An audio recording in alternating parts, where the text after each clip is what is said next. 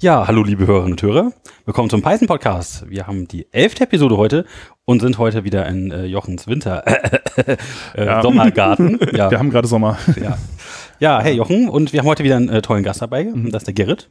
Hi. Ähm, heute ist unser Thema Scientific Python.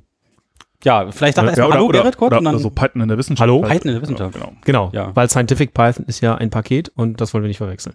Okay. Wir reden eventuell auch über Scientific Python, aber Ja, äh, vielleicht sag doch kurz unseren Hörern, wer du bist. Dann, äh, ja, ich bin Gerrit, äh, ich bin von Haus aus Physiker ähm, und beschäftige mich hauptsächlich mit komplexen Systemen und deren Anwendung auf diverse Fachgebiete, Neurophysik, zum Teil auch Wirtschaft und zurzeit Biologie und Ökosysteme aus Mikroben. Mi Mikrobella Analyst habe ich mir äh, aufgeschrieben. Das hast du dir aber ausgedacht. Ja. Und Wenn überhaupt mikrobiell. Okay, mikrobielle Analytiker. Ja, alles klar. Und ja, nutze dafür Python. Ja. um Sachen zu simulieren, um Daten zu analysieren und manchmal auch um ganz komische Sachen mit symbolischem Rechnen zu machen. Und du spielst Golf. Und ich spiele, ja, also zurzeit eigentlich nicht mehr so viel, aber ich habe Golf gespielt und ja. Ja, den, Da reden wir, wahrsch- also keine Ahnung, wollen wir direkt darüber über Golf reden? Die Code Golf, ja, kommen wir gleich noch. Ähm, ich würde Genau. sagen, wir machen einmal kurz so ein bisschen News, wie das Ja. ja. Python, wie wir das irgendwie so kennen, und dann kommen wir irgendwie zum Topic. Ja, ja, ja, auf jeden Fall. Weil dann mache ich hier schon mal die Erste Kapitelmarke. News-Kapitelmarke. Äh, äh, alles klar. Ja, ähm, äh, ja was gab's denn so Neues? Also wir, wir irgendwas wie Pi-Oxidizer oder sowas für vorgestern, so eine News raus. Ja, das, äh, genau. Äh, Pi- PyOxidizer ist irgendwie so ein so eine Software, mit der es möglich sein soll, äh, ja, ja, so eine Python-Applikation, äh, ein Standalone-Executable zu verwandeln, dass man dann einfach irgendwo hinschippen kann und dann läuft das da. Und das halt auch äh, auf unterschiedlichen Plattformen, das heißt auf Unix ganz genauso wie auf äh, Windows und ähm, das ganze Ding ist irgendwie so Rust-basiert, also das äh, packt den Python-Interpreter halt irgendwie in äh, in, äh, in, in ein Rust-Programm. Also das ganze Ding ist sozusagen irgendwie hinterher das, was auch dabei rausfallen würde, wenn man einfach ein, ein Rust-Programm kompiliert. Ähm, und ähm, ja, man kann alle möglichen Dinge noch mit dazu, man kann auch Rust. Also so kann man Code tatsächlich Python irgendwo mit hinschippen. Also man braucht halt Genau, also- Python-Version mehr mitmachen, wenn man irgendwo was delivern will, beendable oder sowas, irgendwo auf den Server gehen, hat man das dabei und dann läuft das einfach direkt oder auf Windows oder sowas, ne, für irgendwelche Nutzer, die halt damit nichts zu tun haben wollen, die Genau. dann dieses Pi-Oxygen aus und sind dann direkt Ja, also das ist, das hatten wir letztes Mal auch schon äh, und auch darauf nimmt auch äh, quasi der dieses ähm, Announcement, äh, der Announcement-Blogpost, den ich da heute gesehen habe, äh, äh, Bezug, dass es für Python keine so richtig konsistente ähm, Story dazu gibt, wie das denn jetzt äh, irgendwie installiert wird auf einer Maschine. Oder wie, wie das gesagt, das wäre wär wie so ein Black Swan, also eine der großen Bedrohungen, die so der Python-Community das vorstellen ist, das ist tatsächlich genau. Und da gab es einen, einen Vortrag, äh, der, also das war die Keynote von der diesjährigen Py, äh, PyCon irgendwie US äh, von, von Russell Keith McGee, der sagte, naja, das ist halt eine, eine potenziell fatale Bedrohung eigentlich für Python als Sprache, dass das irgendwann mal den Zugang halt abschneiden kann zu allem. Also auf äh, mobilen Geräten ist es ja jetzt schon im Grunde so, da kommt man halt mit Python nicht drauf. Und ähm, ja, wenn man das halt, wenn man keine solche Story hat, dann ist das halt echt blöd unter Umständen. Also es macht für Entwickler nicht so einen Unterschied, ne? Und das ist ja auch die Hauptzielgruppe, da ist dann egal. Da macht man sich sein Virtual Environment und äh, äh, benutzt PIP und äh, vielleicht noch ein paar andere Tools und so und hat damit kein Problem. Aber für, äh, wenn man jetzt einen Endanwender hätte draußen, der Ja, der will vielleicht gar nicht wissen, was für eine Sprache dahinter steckt. Oder Genau, sowas. den- den interessiert das nicht, ob das Python ist oder C, äh, schneller. Genau, genau. Der möchte einfach nur irgendein Problem gelöst haben und gar nicht äh, ein Problem bekommen zusätzlich. Und das ist natürlich äh, momentan so ein bisschen doof, gerade für Windows. Also für, für Unix gibt's da ja schon was. Ähm, das, äh, also ehrlich gesagt weiß ich davon auch nur, weil ähm, äh, derjenige, der das äh, entwickelt hat, hier auch in, in Düsseldorf oder die, Pyrun. die genau, Ja, die Düsseldorfer nee. Python User Group äh, irgendwie äh, ähm, gegründet hat oder betreut äh, irgendwie ähm, äh, Marc-André Lemberg und ähm, der äh, hat, genau, das ist uralt, das hat ist irgendwie schon 20 Jahre alt oder so. Ja, ist in den 90er schon. Ja. Ja. äh, Und und, Python 1, was war das? ja, ich weiß es nicht mehr genau, aber es ist auf jeden Fall schon sehr alt und ähm, war halt, äh, er hatte das irgendwann mal geschrieben, um äh, damals die ganzen Hoster konnten nur äh, Perl, irgendwie da, Perl war davor installiert und ähm, aber man konnte mit CGI auch beliebige äh, Programme sozusagen hochladen per FTP irgendwie auf seinen Webspace und wenn das halt ausführbar war, dann äh, äh, hat das halt auch funktioniert und er hat dann halt ein ganzes Python mit und seine komplette Applikation halt in ein Executable reingepackt und das dann halt als CGI-Ding laufen lassen können und konnte dann dann halt auch auf einem Hoster, der eigentlich nur Perl konnte oder so, äh, halt seinen Python, seine Python-Skripte hosten. Und ähm, äh, ja, das äh, hat auf Unix schon immer super funktioniert, ist jetzt auch in, inzwischen irgendwie, äh, läuft das auf aktuellen äh, Python-Versionen, also ich glaube seit dem letzten PyDF-Sprint auch auf 3.7.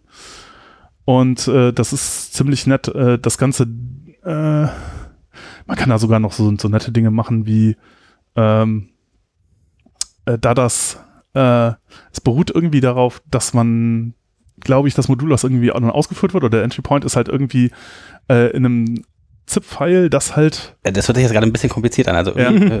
Also, also was, was man tun kann, ist, man kann halt äh, eigene Sachen per ZIP irgendwie einpacken, dann per Cut hinten an das Binary dranhängen und dann wird das halt ausgeführt, zum Beispiel solche Sachen. Also, Ah ja, cool. Also, also seine eigenen Pakete und, und so. Ja, weil das, äh, weil halt das Binary irgendwie selbst hinten dran irgendwie schon ZIP ist oder ich weiß es nicht mehr genau. Aber also, also man kann damit sehr, sehr lustige Dinge tun.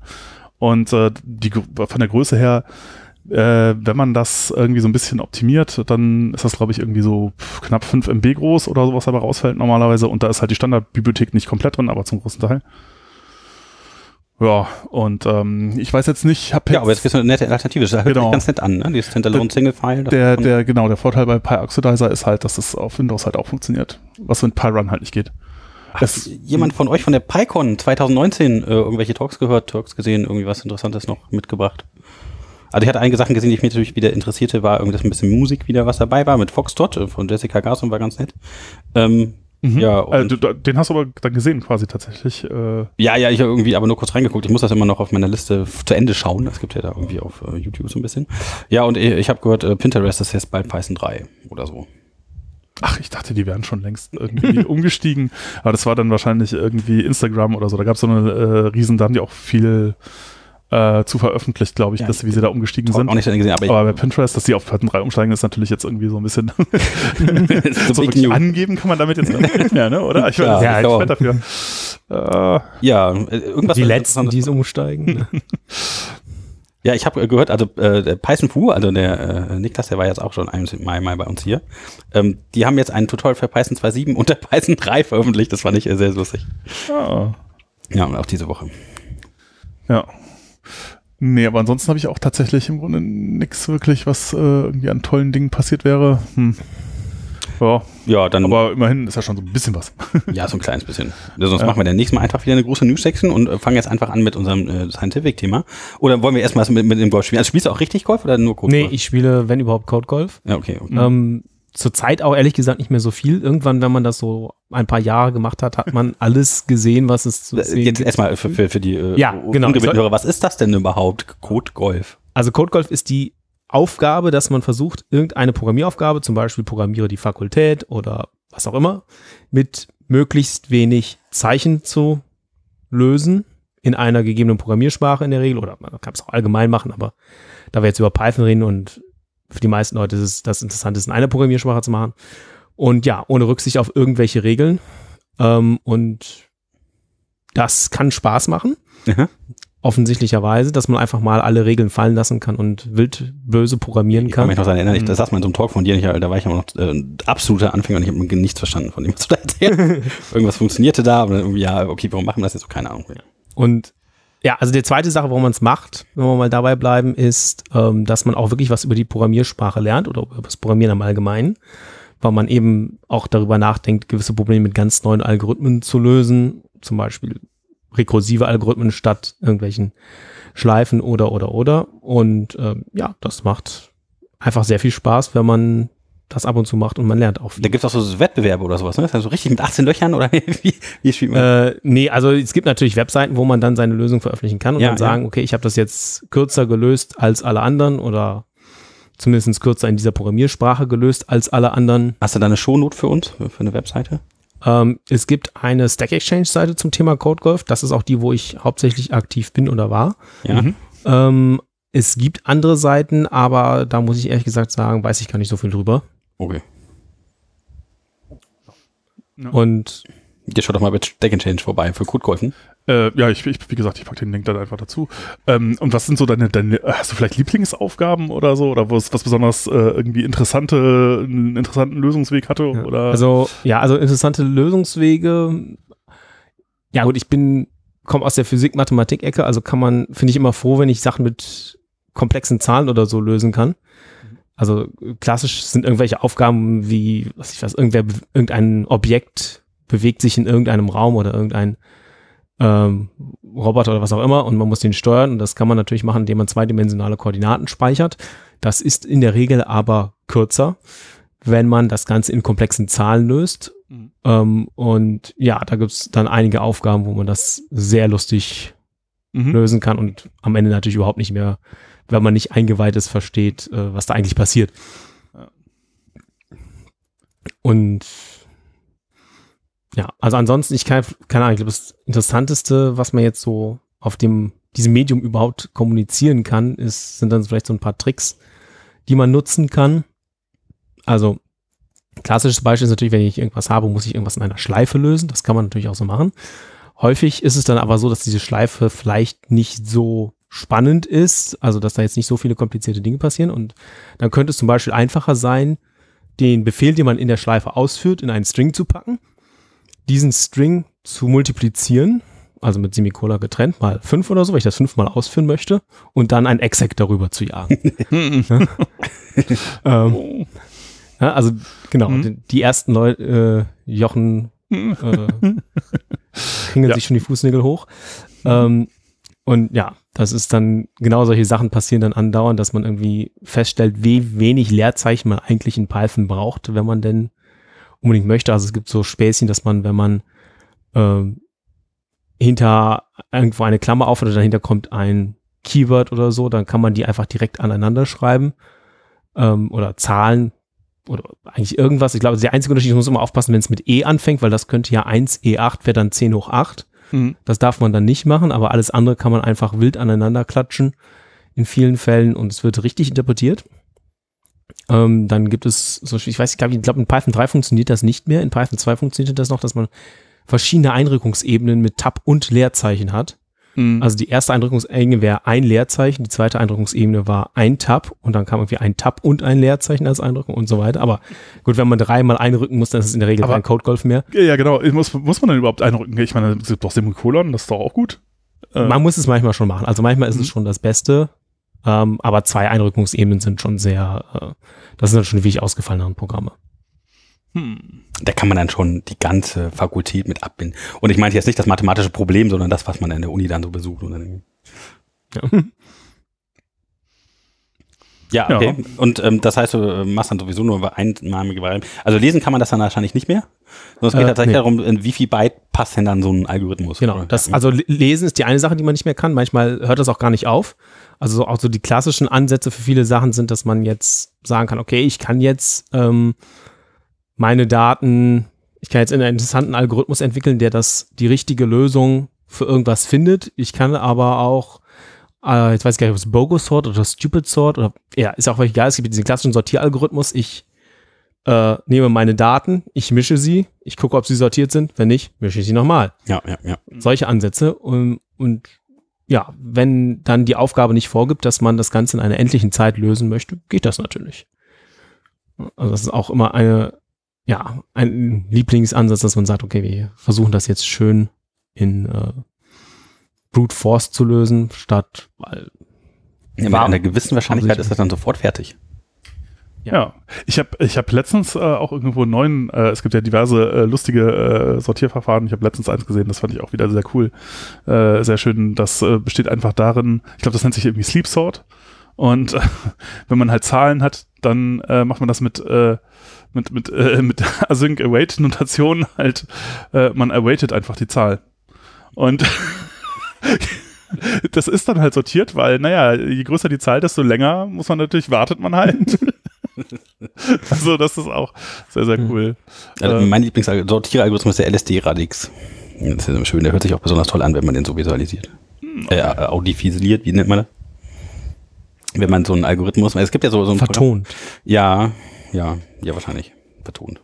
Gut. ja, wir vertonen für euch ja wieder heute eine neue Folge. Ja, jetzt Ja. habe ich keine Ahnung, was LSD Radix macht, aber gut. Ähm, der baut so Buckets auf und sortiert dann die ganzen Sachen immer in so Buckets rein und gibt die dann immer wieder auseinander und dann, Ah, okay. ja, also nach also von, von äh, 0 bis 1,9 oder sowas und dann gibt er die auseinander. Und dann funktioniert das irgendwie ganz gut. Eine Sache, die mir jetzt noch gerade eingefallen ist, wir sagen, wir warten auf die Eingabe und wie lange es dauert. Ähm, auf, also auf, auf CodeGov Stack Exchange gab es dann auch äh, zwischendrin mal so eine Kategorie von Fragen, die haben wir auch ganz schnell aus gutem Grund abgeschafft. Äh, wir versuchen jetzt mal eine Programmieraufgabe möglichst schlecht zu lösen, also nicht schnell oder kurz oder was auch immer, sondern einfach schlecht. Und dann auch die Aufgabe, einen Zufallszahlengenerator zu bauen. Und äh, ja, meine Lösung war dann, äh, wir nehmen, wir speichern einfach mal irgendwie irgendwo ein Bit ab, lassen einen Zähler hochlaufen und überprüfen nach jeder Zahl, ob das Bit sich eventuell geändert hat. Mhm. Und wenn sich das Bit ändert, durch Höhenstrahlung oder was auch immer, dann nehmen wir die Zeit und dann haben wir unsere Zufallszahl. Ah, das das erinnert mich so ein bisschen an deinen Ja, ja. Wart-Sortier-Algorithmus. Ja, Ja, das klingt gut. In einer besonders chaotischen Umgebung könnte das relativ schnell passieren. Ja. Ah, äh, wie, wie ist das eigentlich bei so bei der Code, Codegolf-Community? Macht die nur Codegolf? Es gibt ja noch so andere lustige Programmier, ähm, weiß ich nicht, soll man sagen, so äh, ja, Knobel-Ecken. Ja, also die machen auch andere Sachen. so Also, Qu- Quines zum Beispiel oder äh, ja, also Programme, die sich selbst ausgeben. Ja. Oder auch Codegolf mit Einschränkungen. Also man kann nicht immer Codegolf machen, aber auch so lustige Sachen war, das war eine Aufgabe, äh, multiplizier jetzt mal bitte zwei Zahlen, aber verwende im ganzen Code keine einzige Zahl. Da muss man erstmal die, die Zahlen irgendwie in römische Zahlen darstellen, also so I, I, I, I, I, ja, ist dann halt fünf. Und dann kann man darauf basis, basiert natürlich multiplizieren und am Ende kommt dann halt wieder eine Zahl raus. Man muss halt irgendwie auch gucken, wie sich man das mit der Darstellung macht, dass man das dann regelkonform macht, aber I, Ja. I, I, I, I ist 5. I. Ja, röm, römische Ziffern, rechnen mit römischen Ziffern sehr, sehr böse. Ja. Ja, ja, XXX. Ich habe irgendwann mal auch, glaube ich, einen Blogpost dazu gesehen, wie jemand irgendwie mit römischen Ziffern schriftlich dividiert hat. Und das war echt so. Das, das, also, sagen wir so, es ist, es ist nicht so unmittelbar einleuchtend, wie das funktioniert. Das ist, äh, ja. Aber, ja. Ähm, ja. Ja, der Codecall ist im Prinzip so eine Abstraktionsebene, um mit der Sprache Schabernack zu treiben. Also um die Komplexität von Algorithmen zu ergründen und um vielleicht so ein bisschen die Geschwindigkeit also rauszuholen und vielleicht auch sowas. Äh, Ja, oder auch die gerade, also sich einfach mal so Gedanken zu machen, also so gerade auch sowas wie Slow Sort oder Sleep Sort oder was auch immer sind ja Sachen, die einfach existieren, dass man sich, dass man überhaupt erstmal sieht, wie gut man es hat. Und äh, mit so echten Sortieralgorithmen und auch einfach das Konzept eines Algorithmus besser versteht. Und ja, also man, genau, man ist es natürlich einfach, ja, also wie du schon sagst, man beschäftigt sich mit den Dingen und es ist einfach eine Möglichkeit, sich selbst dazu zu treiben, sich mit den Dingen zu beschäftigen. Und ja, man lernt einiges über Algorithmen und ähnlichen. Ich habe tatsächlich einen Algorithmus, den ich irgendwo mal dann, dem ich begegnet bin, auch tatsächlich später eingesetzt in echter wissenschaftlicher Arbeit. Und war dann sehr froh, dass ich ihn kannte. Weil, ja, ja. also man, Ja, du hast das ganze Thema da tatsächlich direkt fast schon wieder mit aufgemacht und ich glaube, es ist Zeit Ja. für den nächsten Chapter, Mark. Ja, ja. Ähm, wenn du das sagst, du hast in der Scientific, in der, in der wissenschaftlichen Arbeit eingesetzt. Was ist denn jetzt das Scientific Python? Also jetzt nicht SciPy oder was du eben sagtest, sondern was, was bedeutet das und warum macht man das? Was macht man da und äh, warum ist das so nett oder doch nicht? Oder also erstmal natürlich als Wissenschaftler hat man in der Regel, oder nicht in der Regel, also viele Wissenschaftler müssen programmieren, zwangsläufig, weil sie Sachen simulieren oder Daten analysieren in großen Mengen und das nicht per Hand machen möchten, aus gutem Grund. also quantitative Analyse und keine qualitative Analyse, würdest du jetzt sagen, es ist die wahre äh, Kunst der Wissenschaft. Oder? Ja, also ich glaube, gibt es so richtig qualitative, rein qualitative Arbeiten gibt es zumindest in meinem Bereich kaum. Äh, Ich kenne noch die alte philosophische Fakultät an meiner Universität. Die hat sich durchaus damit hervorgetan, mit Qualität. Ja, ja, gut, aber das ist ja auch nicht mein Bereich. Also klar, es gibt natürlich Bereiche, in denen das, äh, das gibt und das auch sinnvoll ist und schön und gut, aber also ich habe, ich glaube nicht, dass ich jemals irgendwas beruflich begegnet bin, das rein qualitativ war. Okay, also, also ein ZDF, Scientific Price, also Zahlen, Daten, Fakten. Also Ja, ja, ja, okay. genau. Es geht nicht unbedingt darum, also nicht nur darum, Zahlen auseinanderzunehmen, manchmal geht es auch um Zahlen zu produzieren oder irgendwie einfach etwas, was man mathematisch, theoretisch zumindestens, äh, theoretisch aber beweisen könnte oder verstehen könnte, aber zu kompliziert ist, dass man es mathematisch zerdröseln kann, zu simulieren und dann auf die Weise zu verstehen. Also äh, viele Sachen, die ich gemacht habe, würde ich als Experimentalmathematik bezeichnen. Also ich Ah, ja, ja, ja. stelle experimentell mathematische Aussagen fest. Mhm. Ähm, ja, und dazu muss man natürlich programmieren und das macht man natürlich gerne in Python, also zumindest ich, andere natürlich nicht. Das muss noch so ein bisschen Überzeugungsarbeit leisten, ähm, weil es zum einen häufig nicht um Geschwindigkeit geht, sondern eben darum geht, die Sachen möglichst schnell und anschaulich zu programmieren und zu verstehen, was man eigentlich tut. Ähm, zum anderen natürlich, manchmal geht es auch um Geschwindigkeit und da sind viele, viele Aufgaben, die man hat mit solchen Tools wie NumPy lösbar, die die entscheidenden Sachen, die dann wirklich schnell laufen müssen, in einer hart gecodeten, schnell laufenden Variante machen. In einigen Fällen gibt es dann nicht und das war dann auch bei mir der Grund, warum ich so eine Sache dann selbst geschrieben habe. Um nochmal irgendwie so eine Mhm. Überleitung in den Raum zu einem gewissen Thema zu schmeißen. Äh, ja, ja, äh, ich, ich wollte nur gerade noch auf die äh, äh, Experimentalmathematik, also ich weiß nicht genau, ob ich das jetzt äh, irgendwie falsch assoziiere, wenn ich, ich der äh, experimentelle Mathematik fand ich auch mal sehr interessant, weil ich fand, das war immer so eins der besten Argumente dafür, dass äh, ja, äh, Mathematik unabhängig davon existiert, äh, also nicht wirklich erfunden wird von demjenigen, der sie betreibt, sondern eher so auch entdeckt wird, dass man da halt, also wenn man jetzt einen Computer losrennen lässt und der würfelt halt so lange Gleichungen durcheinander, also bis er halt einen Pfad gefunden hat von dem, was man irgendwie äh, äh, zeigen möchte, zu äh, irgendwie einfachen Sachen, die schon be bewiesen sind. Das, da, also das kenne ich jedenfalls, ähm, oder habe ich mal gehört, dass es Leute so äh, experimentelle Mathematik nennen. Oh, da war ein Also man, man sucht halt einfach quasi in, einem, in, in, den, in, der, in, in dem Baum aller oder in dem Graphen aller Umformungen, die man halt äh, irgendwie machen kann, halt nach äh, einem Pfad von Sachen, die man schon bewiesen hat, zu einer Geschichte, die man halt beweisen möchte oder so. Dann sieht es ja dann doch eher so aus, als ob man das entdeckt halt, wie mit einem Mikroskop oder so und nicht so sehr äh, irgendwie konstruiert. Äh, da, aber Ja, ich glaube, das, das, das fällt dann unter äh, Computerbeweise. Das Mhm. ist noch nicht mal das, was ich jetzt, also das ist wahrscheinlich auch nicht unzutreffend. Der, der Begriff Experimentalmathematik ist nicht äh, kopiergeschützt oder beziehungsweise getrademarkt von irgendwem, der sagt, das ist jetzt genau das. Ähm, die Sachen, die ich mache, gehen da, sind da schon äh, gemacht habe oder auch noch mache, sind auch schon anders. Da geht es dann eben um die Frage, äh, wie verhält sich jetzt dieses Modell, wenn ich das lange laufen lasse und dann hat man eben also so klassische Beispiele für ähm, wie Modelle, die meisten Modelle Aufstellungen oder die kann man als Gleichung formulieren, das ist eine Differentialgleichung in der Regel oder ähnliche Sachen, also für die Leute, denen es was sagt, man hat Mhm. eine Gleichung und die Lösung ist dann, wie verhält sich mein Objekt, mein System über die Zeit. Das wäre die Lösung für meine Gleichung.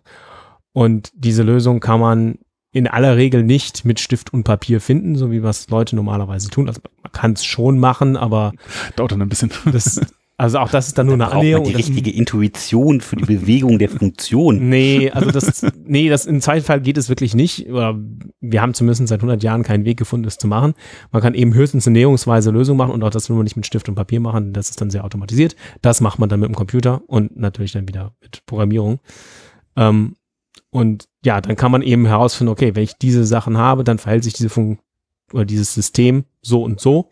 Ich kriege so eine Lösung raus. Das ist ein klassisches Beispiel. Das ist chaotisch und das ist meine Aussage. Und die habe ich dann experimentell gefunden in gewissem Maße über Simulationen.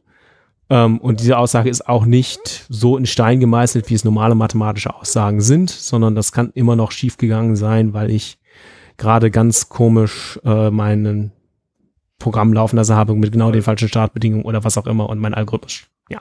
Ja, äh, weil man in irgendwelche numerischen Geschichten, Instabilitäten gelaufen ist oder weil äh, ja, oder einfach, also gut, da, das kann man sogar noch lösen, aber es, ja, weil man einfach ganz, ganz viel Pech hatte zum Beispiel. Natürlich, also die meisten Aussagen, wenn man sagt, das ist jetzt Chaos, als Beispiel, sind schon sehr, sehr hieb- und stichfest, aber es ist kein formeller Beweis, wie Ja.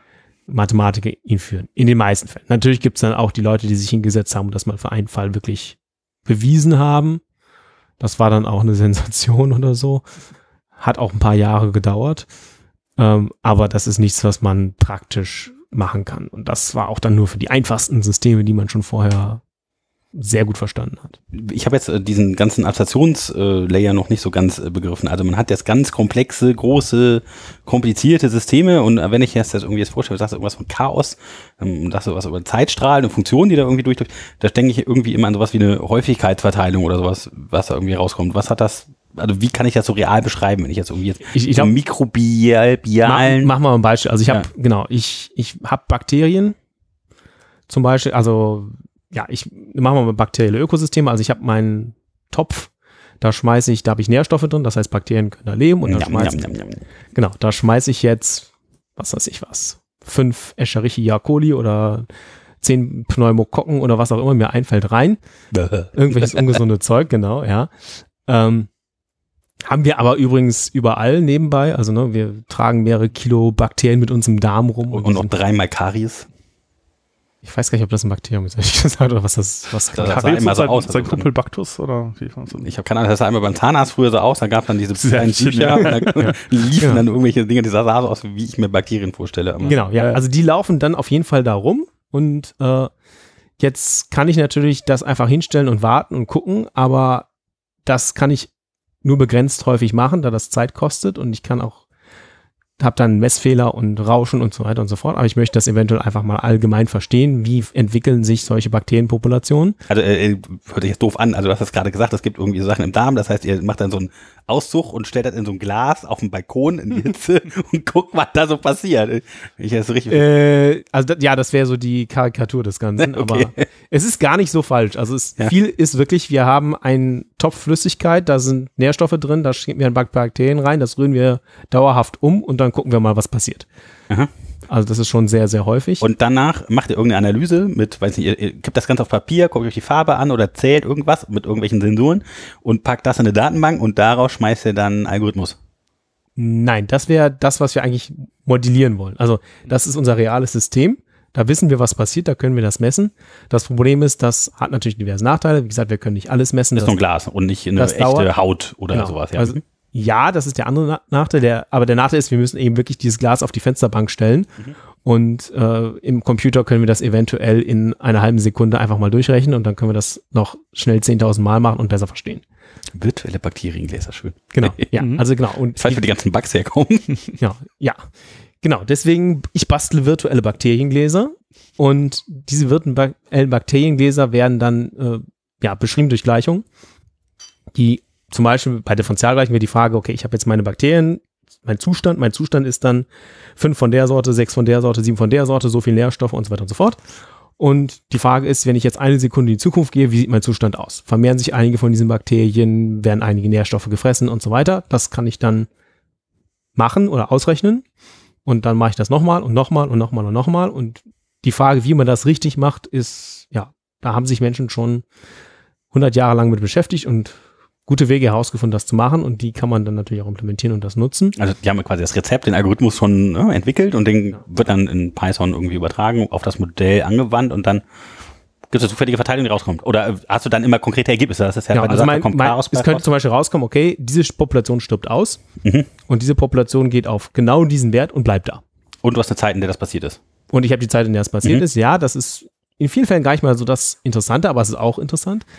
Ähm, die andere Sache, die halt rauskommen kann, ist zum Beispiel, okay, es geht nicht einfach auf irgendeinen festen Wert, sondern es oszilliert wild rum.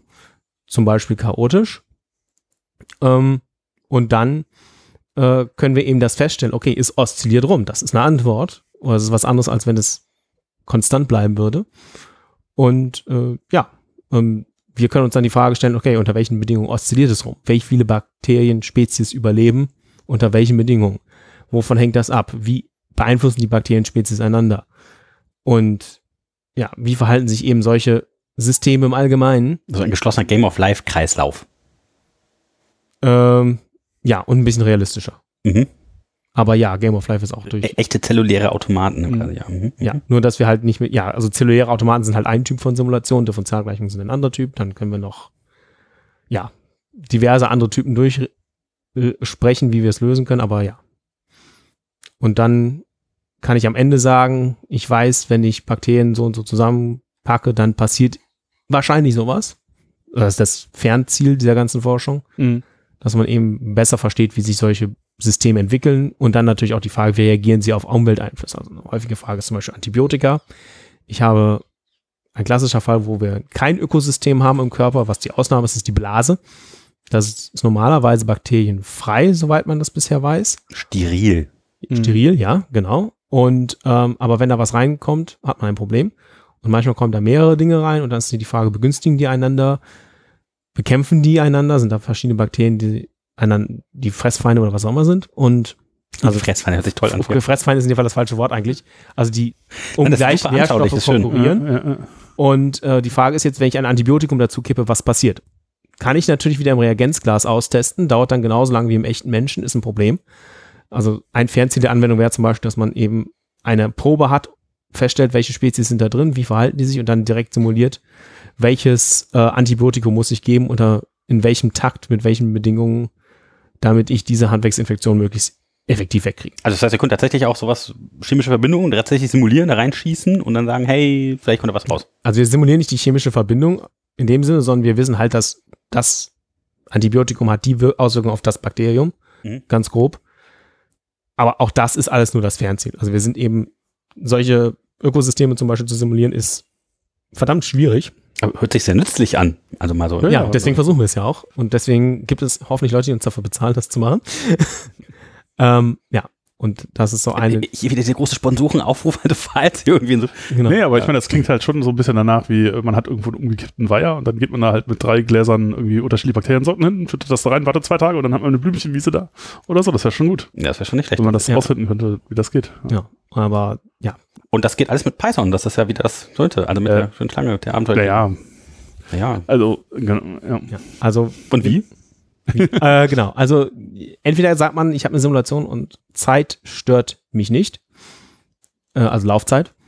Ähm, das kann schon mal sehr häufig passieren. Dann ähm, kann man es einfach wirklich rein in Python simulieren in vielen Fällen. Ich habe auch Simulationswerkzeuge mal gebaut aus so Nebenkriegsschauplätzen, die wirklich rein in Python laufen und auch da einigermaßen effizient sind noch. Ähm, ein Hauptproblem mit vielen komplexen Simulationen und jetzt mache ich jetzt wieder eine eigensinnige Überleitung zu meinem, dem, was ich wirklich gemacht habe, ähm, ist, dass es nicht so einfach und schnell in Python geht und dass es insbesondere auch nicht so schnell und einfach mit NumPy geht, weil es nicht vektorisierbar ist. Mhm. Jetzt muss ich wahrscheinlich kurz erklären, was vektorisierbar heißt. Ja. Das heißt, ich habe ein klassisches Beispiel ist, oder ich addiere zwei Vektoren. Ja, ich habe ein großes Array mit Zahlen oder Liste oder was auch immer man sich vorstellen möchte. Ich habe eine andere genauso lange Liste mit Zahlen.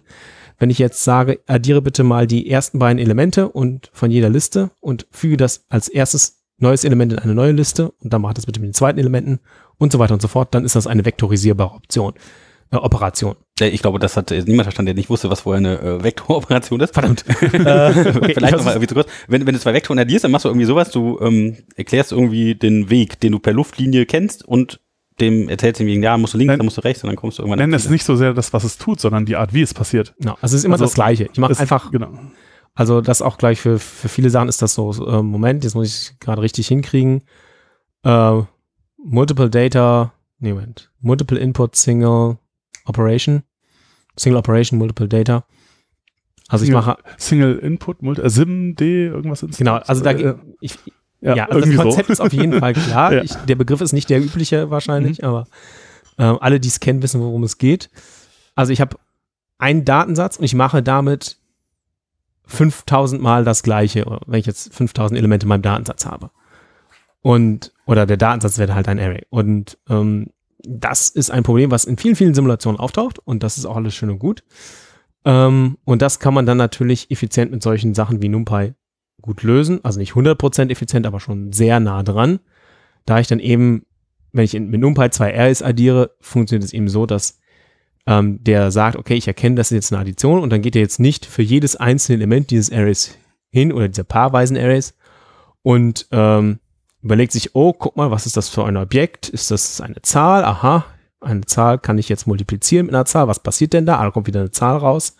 Und unter der Haube findet dann die tatsächliche Multiplikation statt. Das ist ja das, was im normalen Python passieren würde. Ähm, sondern der sagt, okay, ah, das ist ein Array, das ist aus Zahlen, das ist noch ein Array aus Zahlen und jetzt gehe ich mal unter der Haube hin, lasse eine effiziente Schleife da durchlaufen, in, die in C oder was auch immer geschrieben ist, multipliziere die alle elementweise miteinander oder addiere sie elementweise miteinander und dann kriege ich das Ergebnis. Und das ist schnell. Und wenn ich jetzt mein Problem ausschließlich aus solchen Operationen beschreiben kann, dann kann ich das auch schnell mit NumPy und Python lösen, ohne dass ich da irgendwie selbst in C programmieren muss oder so. Ja, ich glaube, also äh, äh, ich weiß jetzt auch nicht, ob ich mich da ganz komplett korrekt dran erinnere, aber ich meine, ich glaube, der Witz bei dem Vektorisieren ist eigentlich, dass man, man hat ja mehrere Register irgendwie und dann kann man das halt sozusagen in gewisser Weise parallelisieren, die äh, äh, diese Addition oder Multiplikation von, von, von Arrays, indem man das halt in äh, so viele Teile zeigt und das dann halt alles irgendwie gleichzeitig macht. Oder diese Dinger sind irgendwie oder man kann mehrere Dinge in ein Register packen, weil die Register Ja, das, das wäre, das kommt noch, ist noch ein Vorteil. Bei Grafikkarten und ähnlichem mhm. könnte ich das dann tatsächlich parallelisieren. Stimmt. Ähm, also gerade dieses Rechnen auf Grafikkarten, wenn man das immer, was man immer wieder hört, das ist genau solche Sachen, wo man eben ja mehrfach die gleiche Operation rechnet.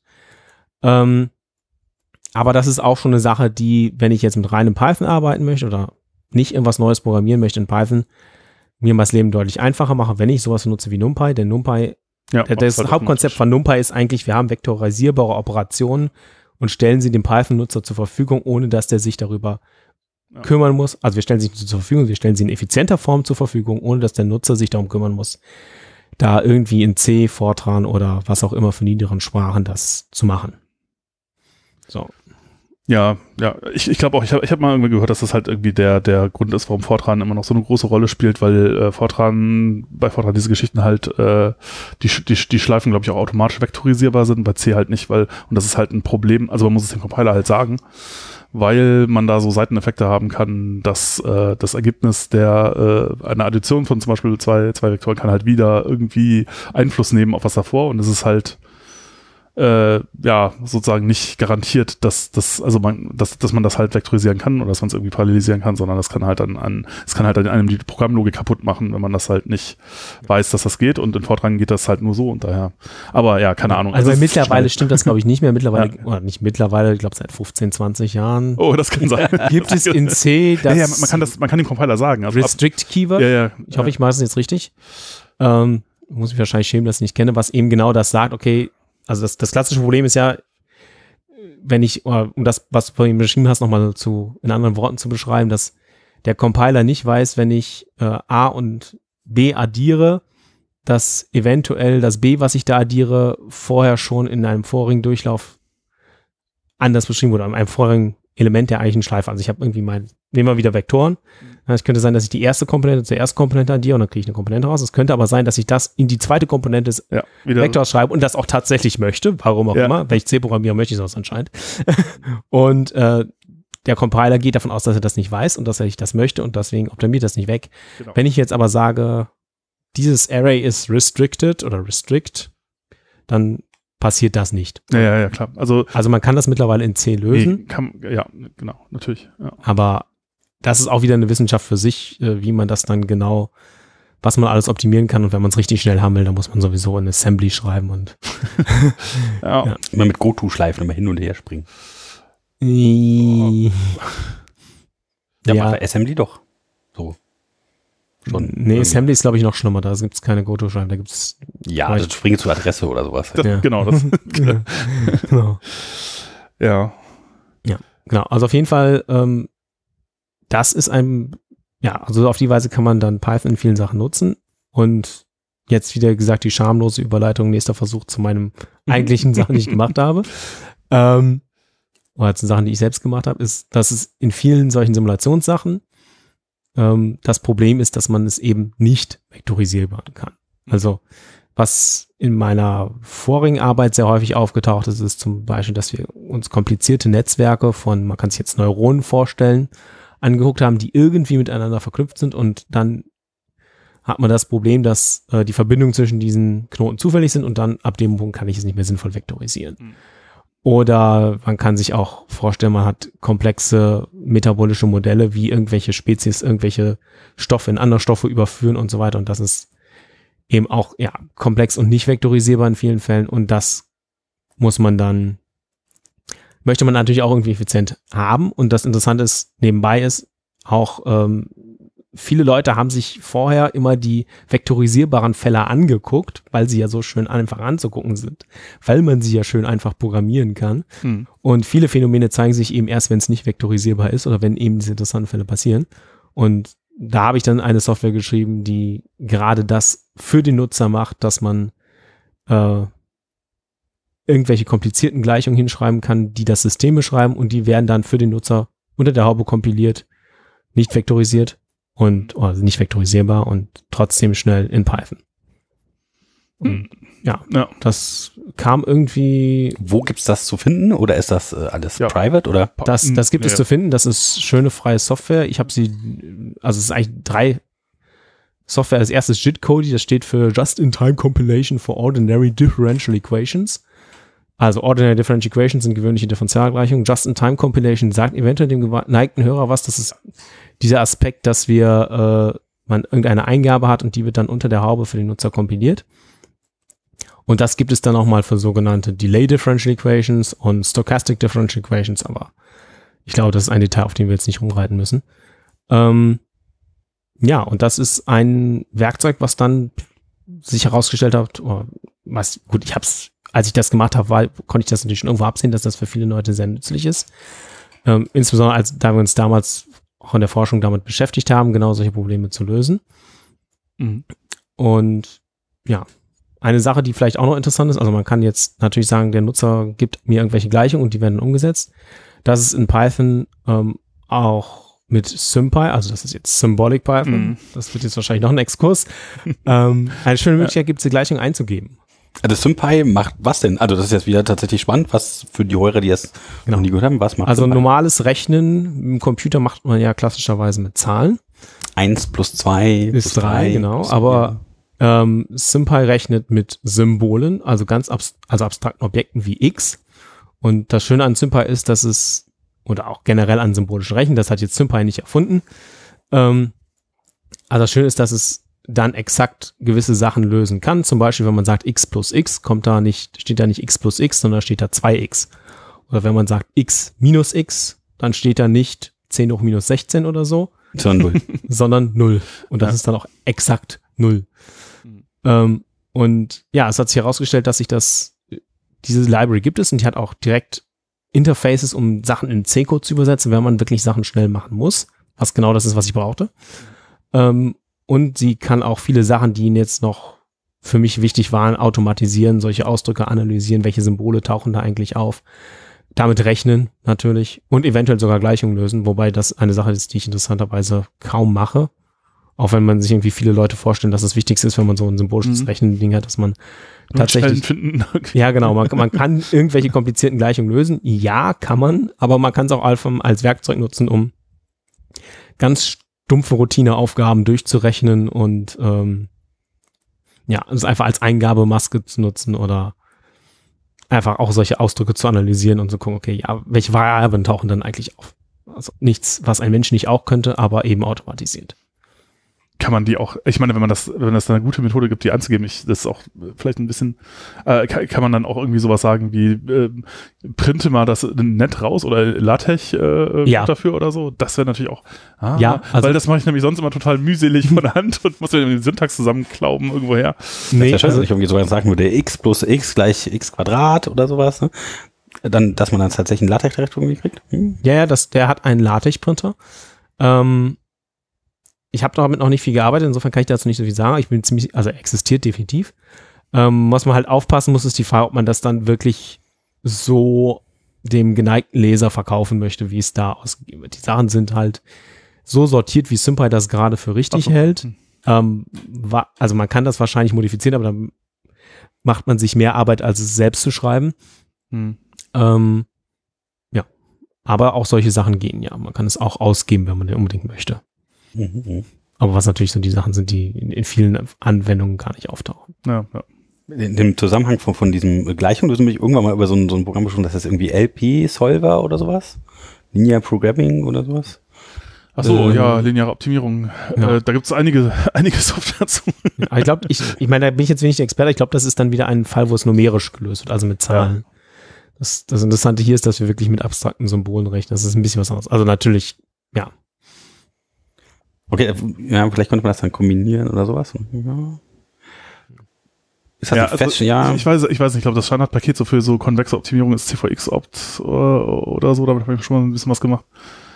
Äh, es gibt dann noch so ein paar mehr Pakete, ja. Also, aber ich glaube, das ist nochmal eine andere, äh, das ist nochmal eine andere, andere Richtung wahrscheinlich, obwohl das auch wahrscheinlich alles in dem Scientific Umfeld äh, irgendwie so äh, Ja, also es gibt, existiert. es, aber gibt, es gibt sehr viele Standardprobleme mit Ja. sehr vielen Lösungen dafür und schon allein die ganzen Probleme alle mit Namen nennen zu können, das, Ja. da ist man dann eine ganze Karriere mit beschäftigt. äh, äh, äh, ich, ich weiß nicht, ob das, ob das bei dir eine Rolle spielt, aber ich habe da so mal früher, da gab es irgendwie sowas wie Sage oder so, da waren dann, das war so eine Distribution von ganz vielen Dingen. Ja, das Ob ist, das, das das heute noch gibt, ich habe keine Ahnung. das ist, es gibt es, glaube ich, noch. Ich habe auch damit gearbeitet. Also, ja, also was ist Sage? Ich kann sowas, also das ist, es ist sehr komisch. Ähm, es ist weitestgehend Python ja. ähm, und ist speziell dafür gemacht, so ein Ersatz für so Sachen wie, ja, ich glaube, Mathematiker Maple, hauptsächlich. Mathematiker, ja, ja. Mathematik und so weiter zu sein. Es ist ein großer Klotz, den man sich kompilieren oder runterladen muss. Mhm. Ähm, der ist dann 600 Megabyte groß oder so und funktioniert weitestgehend wie Python, aber nicht ganz. Also es gibt so eigenwillige Modifikationen, sage ich mal, die dazu dienen, das ansprechender zu machen. Ob, ob das jetzt gut ist oder nicht, sei dahingestellt. Also zum Beispiel ist dass äh, der, der Zirkumflex-Operator Potenzierung macht, statt Sternchen, Sternchen. Also Sternchen, Sternchen macht auch noch Potenzierung, Mhm.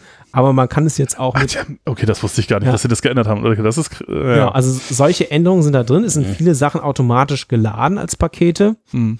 ähm, in so einem Standardnamensraum. Also es, es macht so ein paar Sachen, ja, wie soll ich sagen, komisch kaputt, die, nicht kaputt, aber so Sachen, die in Python eigentlich Mhm. ganz gut sind, dass man den Standardnamensraum eben nicht mit 10.000 Dingen vollgemüllt hat und die nicht einfach aus Versehen überschreiben kann und ähm, weiß, woher die Dinge kommen. ähm, äh, wurden dann wieder zu nicht gemacht. Warum der ein, warum man jetzt den Zirkumflex-Operator unbedingt brauchte, dafür, ja, ob das so wichtig ist, gut, ja. Ja. Weiß ich nicht. Also ich habe damit gearbeitet, es kann ein bisschen mehr, oder konnte zu dem Zeitpunkt ein bisschen mehr als SymPy, andererseits in Sachen Gleichung lösen. Mhm. Was, wie gesagt, die Sache ist, die ich nicht mache, auch wenn sie irgendwie alle erwarten, sondern ich nutze es wirklich eben, um Gleichungen zu verarbeiten und damit einfache Sachen zu machen. Deswegen habe ich das letzten Endes nicht gebraucht. Ja. Und es ist, wie gesagt, dieser große monolithische Klotz, den man dann immer auch komplett updaten muss oder wo man, ja, es war nicht sehr äh, handhabbar, aber nicht schön, fand ich. Wo wir aber noch kurz Rückbezug, ist super zum Code-Golfen. Wie gesagt, alles wird in die, aber viele Dinge sind im Standardnamensraum. Das heißt, eine Lösung, ein Mhm. Python-Programm kompakter zu machen in CodeGolf ist dann, mach es in Sage. Mhm. Auch nicht schlecht, ja. Das ist natürlich keine Python-Lösung mehr, aber ja. Mhm. Ja, interessant. Also okay, aber SymPy äh, scheint auf jeden Fall dann, wenn man, wenn man irgendwie so, so ja, Gleichungen äh, symbolisch verarbeiten möchte, dann halt so das Mittel zu, der Wahl zu sein. Was gibt's denn noch an, an, an Bibliotheken oder Software, die so regelmäßig benutzt äh, werden und da eine wichtige Rolle spielen? ja also ich glaube, NumPy ist, Ja, klar, ja, klar, jeder. SciPy ist, Ja. stellt einem ja, viele Simulations- und Statistik und sonst was Tools zur Verfügung. Nutze ich zum Beispiel auch unter der Haube, um gewöhnliche Differentialgleichungen zu integrieren. Für andere Differentialgleichungen dann nicht mehr, weil das komplizierter ist. Da habe ich dann meine eigenen Integratoren implementiert. Ähm, ja, dann gut, es gibt viele Sachen für Datenver, also um wirklich große Datenmengen und vor allem Daten zu verwalten. Ich glaube, ihr hattet schon mal eine Folge zu Pandas, insofern werde ich davon nicht so viel erzählen. Kann ich auch gar nicht, weil ich es in der Regel nicht so viel mit Daten zu tun habe oder die Daten, die ich habe, sind einigermaßen überschaubar.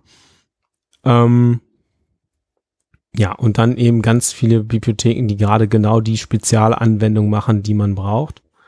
Und da ist eben das Schöne an Python, denke ich, dass es relativ einfach ist, mal erstmal irgendwas, insbesondere wenn es nicht effizient sein soll, zu schreiben und zur Verfügung zu stellen.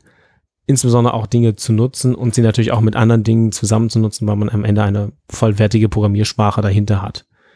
Was immer das Problem mit anderen Sachen ist, die, also, Ja. ja, dass man eben irgendwann an die Grenzen stößt, dass man, gut, viele, auch, häufig braucht man die Sachen natürlich auch nicht, häufig braucht man nicht, also ist, wenn ich jetzt, was ich, Leute, die MATLAB oder was auch immer nutzen, ja, die wollen damit natürlich auch keinen Webserver betreiben Mhm.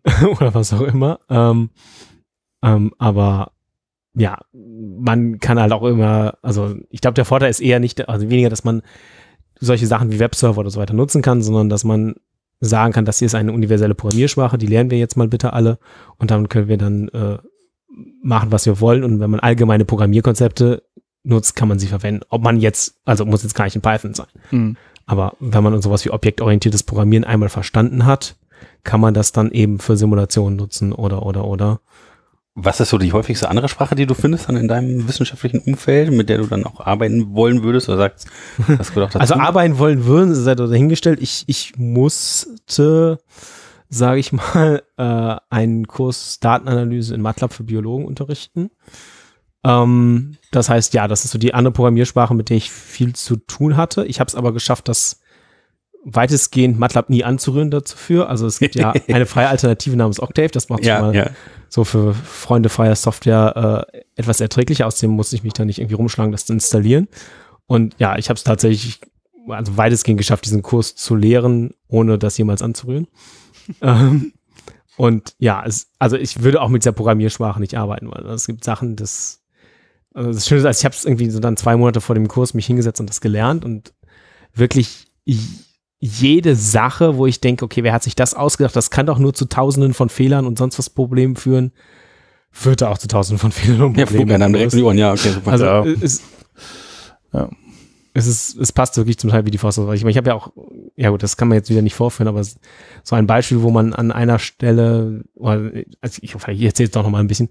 Äh, MATLAB hat die groß, großartige Idee gehabt, dass man das Leerzeichen als Elementtrennungsoperator in Arrays nutzt oder Listen. ja, ja. ja, ja. Ähm, Nämlich, da war doch was. Genau, also statt Kommata wie in Python und man kann auch Kommata nutzen, man kann auch Semikolon nutzen, das ist dann eine neue Zeile, aber man kann auch Leerzeichen nutzen. Ähm, und dann gibt es jetzt das Problem, wenn ich jetzt was tippe wie eckige Klammer auf, was steht für Array, okay, soweit so erwartet, fünf Leerzeichen plus Leerzeichen drei, dann ist das natürlich acht. Wenn ich aber eintippe fünf Leerzeichen plus kein Leerzeichen, Achtung, drei, ist das natürlich das Array, was fünf und drei enthält. Weil das Leerzeichen ja der Plus Array drei. Ja. Hm. Und das Plus gehört dann halt zu der Zahl und sagt einfach nur, das ist jetzt Ja. plus 5 und nicht minus. Genau, ja.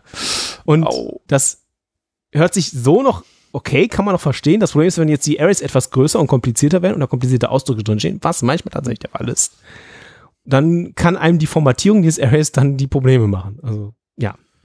Das war der Fehler, wo wir wirklich eine halbe Stunde gesucht haben, um zu verstehen, was da überhaupt passiert. Hurra. Ja, das, ich mir gut vorstellen, wie man das so man startet drauf und denkt sich so, äh, ja. Das ist so ein Und, und die Sprache, die Sprache ist halt jetzt voll davon. Ne? Also Ja. das, ist, das wurde halt in den 90er, nee, 80er Jahren entwickelt oder so, 1987, 86, keine Ahnung. Und seitdem gefühlt nicht mehr weiterentwickelt. Mhm. Und ja, so bedient es sich auch. Ja, das, das erinnert mich so ein bisschen so in Python, wenn du das Tupel machen, übergeben willst, dass du hinterher noch ein Komma machen willst, weil er sonst kein Ja. Tupel macht, wenn du die Klammern einfach ein, ein Element nur drin hast oder so. Ja. Ja, genau, das, das ist noch so, ja, aber das passiert halt andauernd. Äh. Ja, genau. Und dann gibt's so zwischendrin gibt's R, das ist schon ein bisschen besser. Also erstens ist es frei, zweitens ist es nicht ganz so irrsinnig, es hält sich so ein bisschen an Programmierstandards, aber ja, ich hab, damit habe ich noch nicht so viel zu tun gehabt. Und es gibt natürlich auch diverse andere Sprachen. Das ist jetzt relativ ein Common ist für Simulation oder für, für Sachen, die schnell laufen müssen, ist Julia Mhm. ähm, wo ich dann mich immer noch frage, okay, wieso brauchen wir jetzt hier noch Klammern, weil die Python ja zum Beispiel abgeschafft hat. Und insbesondere, dass es eine Sprache ist, die sich in vielen Fällen, so wie ich es verstanden habe, an Python orientiert. Ja, aber sehr viel mache ich zurzeit in Python und wenn es dann schnell gehen muss, mache ich es eigentlich in C. Also das sind so die Mhm. Sprachen, mit denen ich direkt zu tun habe. Dann direkt tatsächlich als äh, C-Extension oder nimmst du sowas wie Cyten und äh, äh, wandelst das dann halt äh, um in, in, in C? Äh, Ich mache es tatsächlich als C-Extension, weil ich es einmal Ah. gelernt habe und mich da auskenne. Okay, ja. mhm. Zum einen und zum anderen jetzt, um auf meine eigene Software zurückzukommen, ähm, da ist ja wieder gerade das Problem, dass ich es dann wirklich möglichst schnell haben möchte und Äh, wenn ich den Nutzer dann Cypher-Code eingeben lasse, habe ich nicht so viel gewonnen.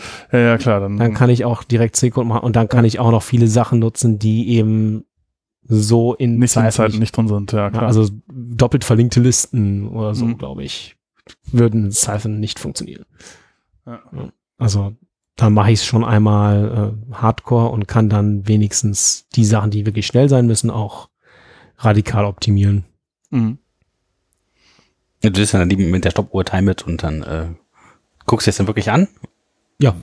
Also in einigen Fällen wirklich ja, zum anderen bilde ich mir ein, ein bisschen Erfahrung zu haben, wie man Dinge schnell macht. Also in vielen Dellen- Ding- Fällen schreibe ich die Dinge dann hoffentlich auch direkt so, dass sie schnell sind.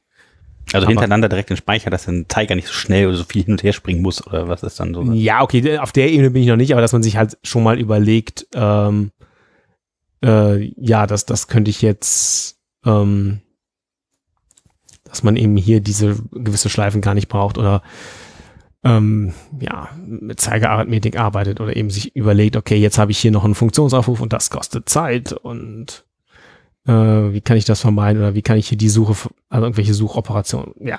Okay, okay, das hört sich tatsächlich an, als wäre er tatsächlich von der äh, schwachen Hardware, die er noch zur Verfügung stellt, äh, in den Forschungsinstitutionen so ein bisschen abhängig. Aber ich dachte, die wären eigentlich schon Ja, weiter. Das, Ja, aber Oder das, ist das so ja, das- abhängig von dieser Komplexität dieser unheimlich großen Berechnungen dann? Nee, also die, die Hardware kann da ja nur so viel leisten. Wenn ich, also erstmal, wenn ich halt durch die, in vielen Fällen gehe ich, indem ich von Python auf C gehe, hole ich einen Faktor von 1000 oder so raus bei mir.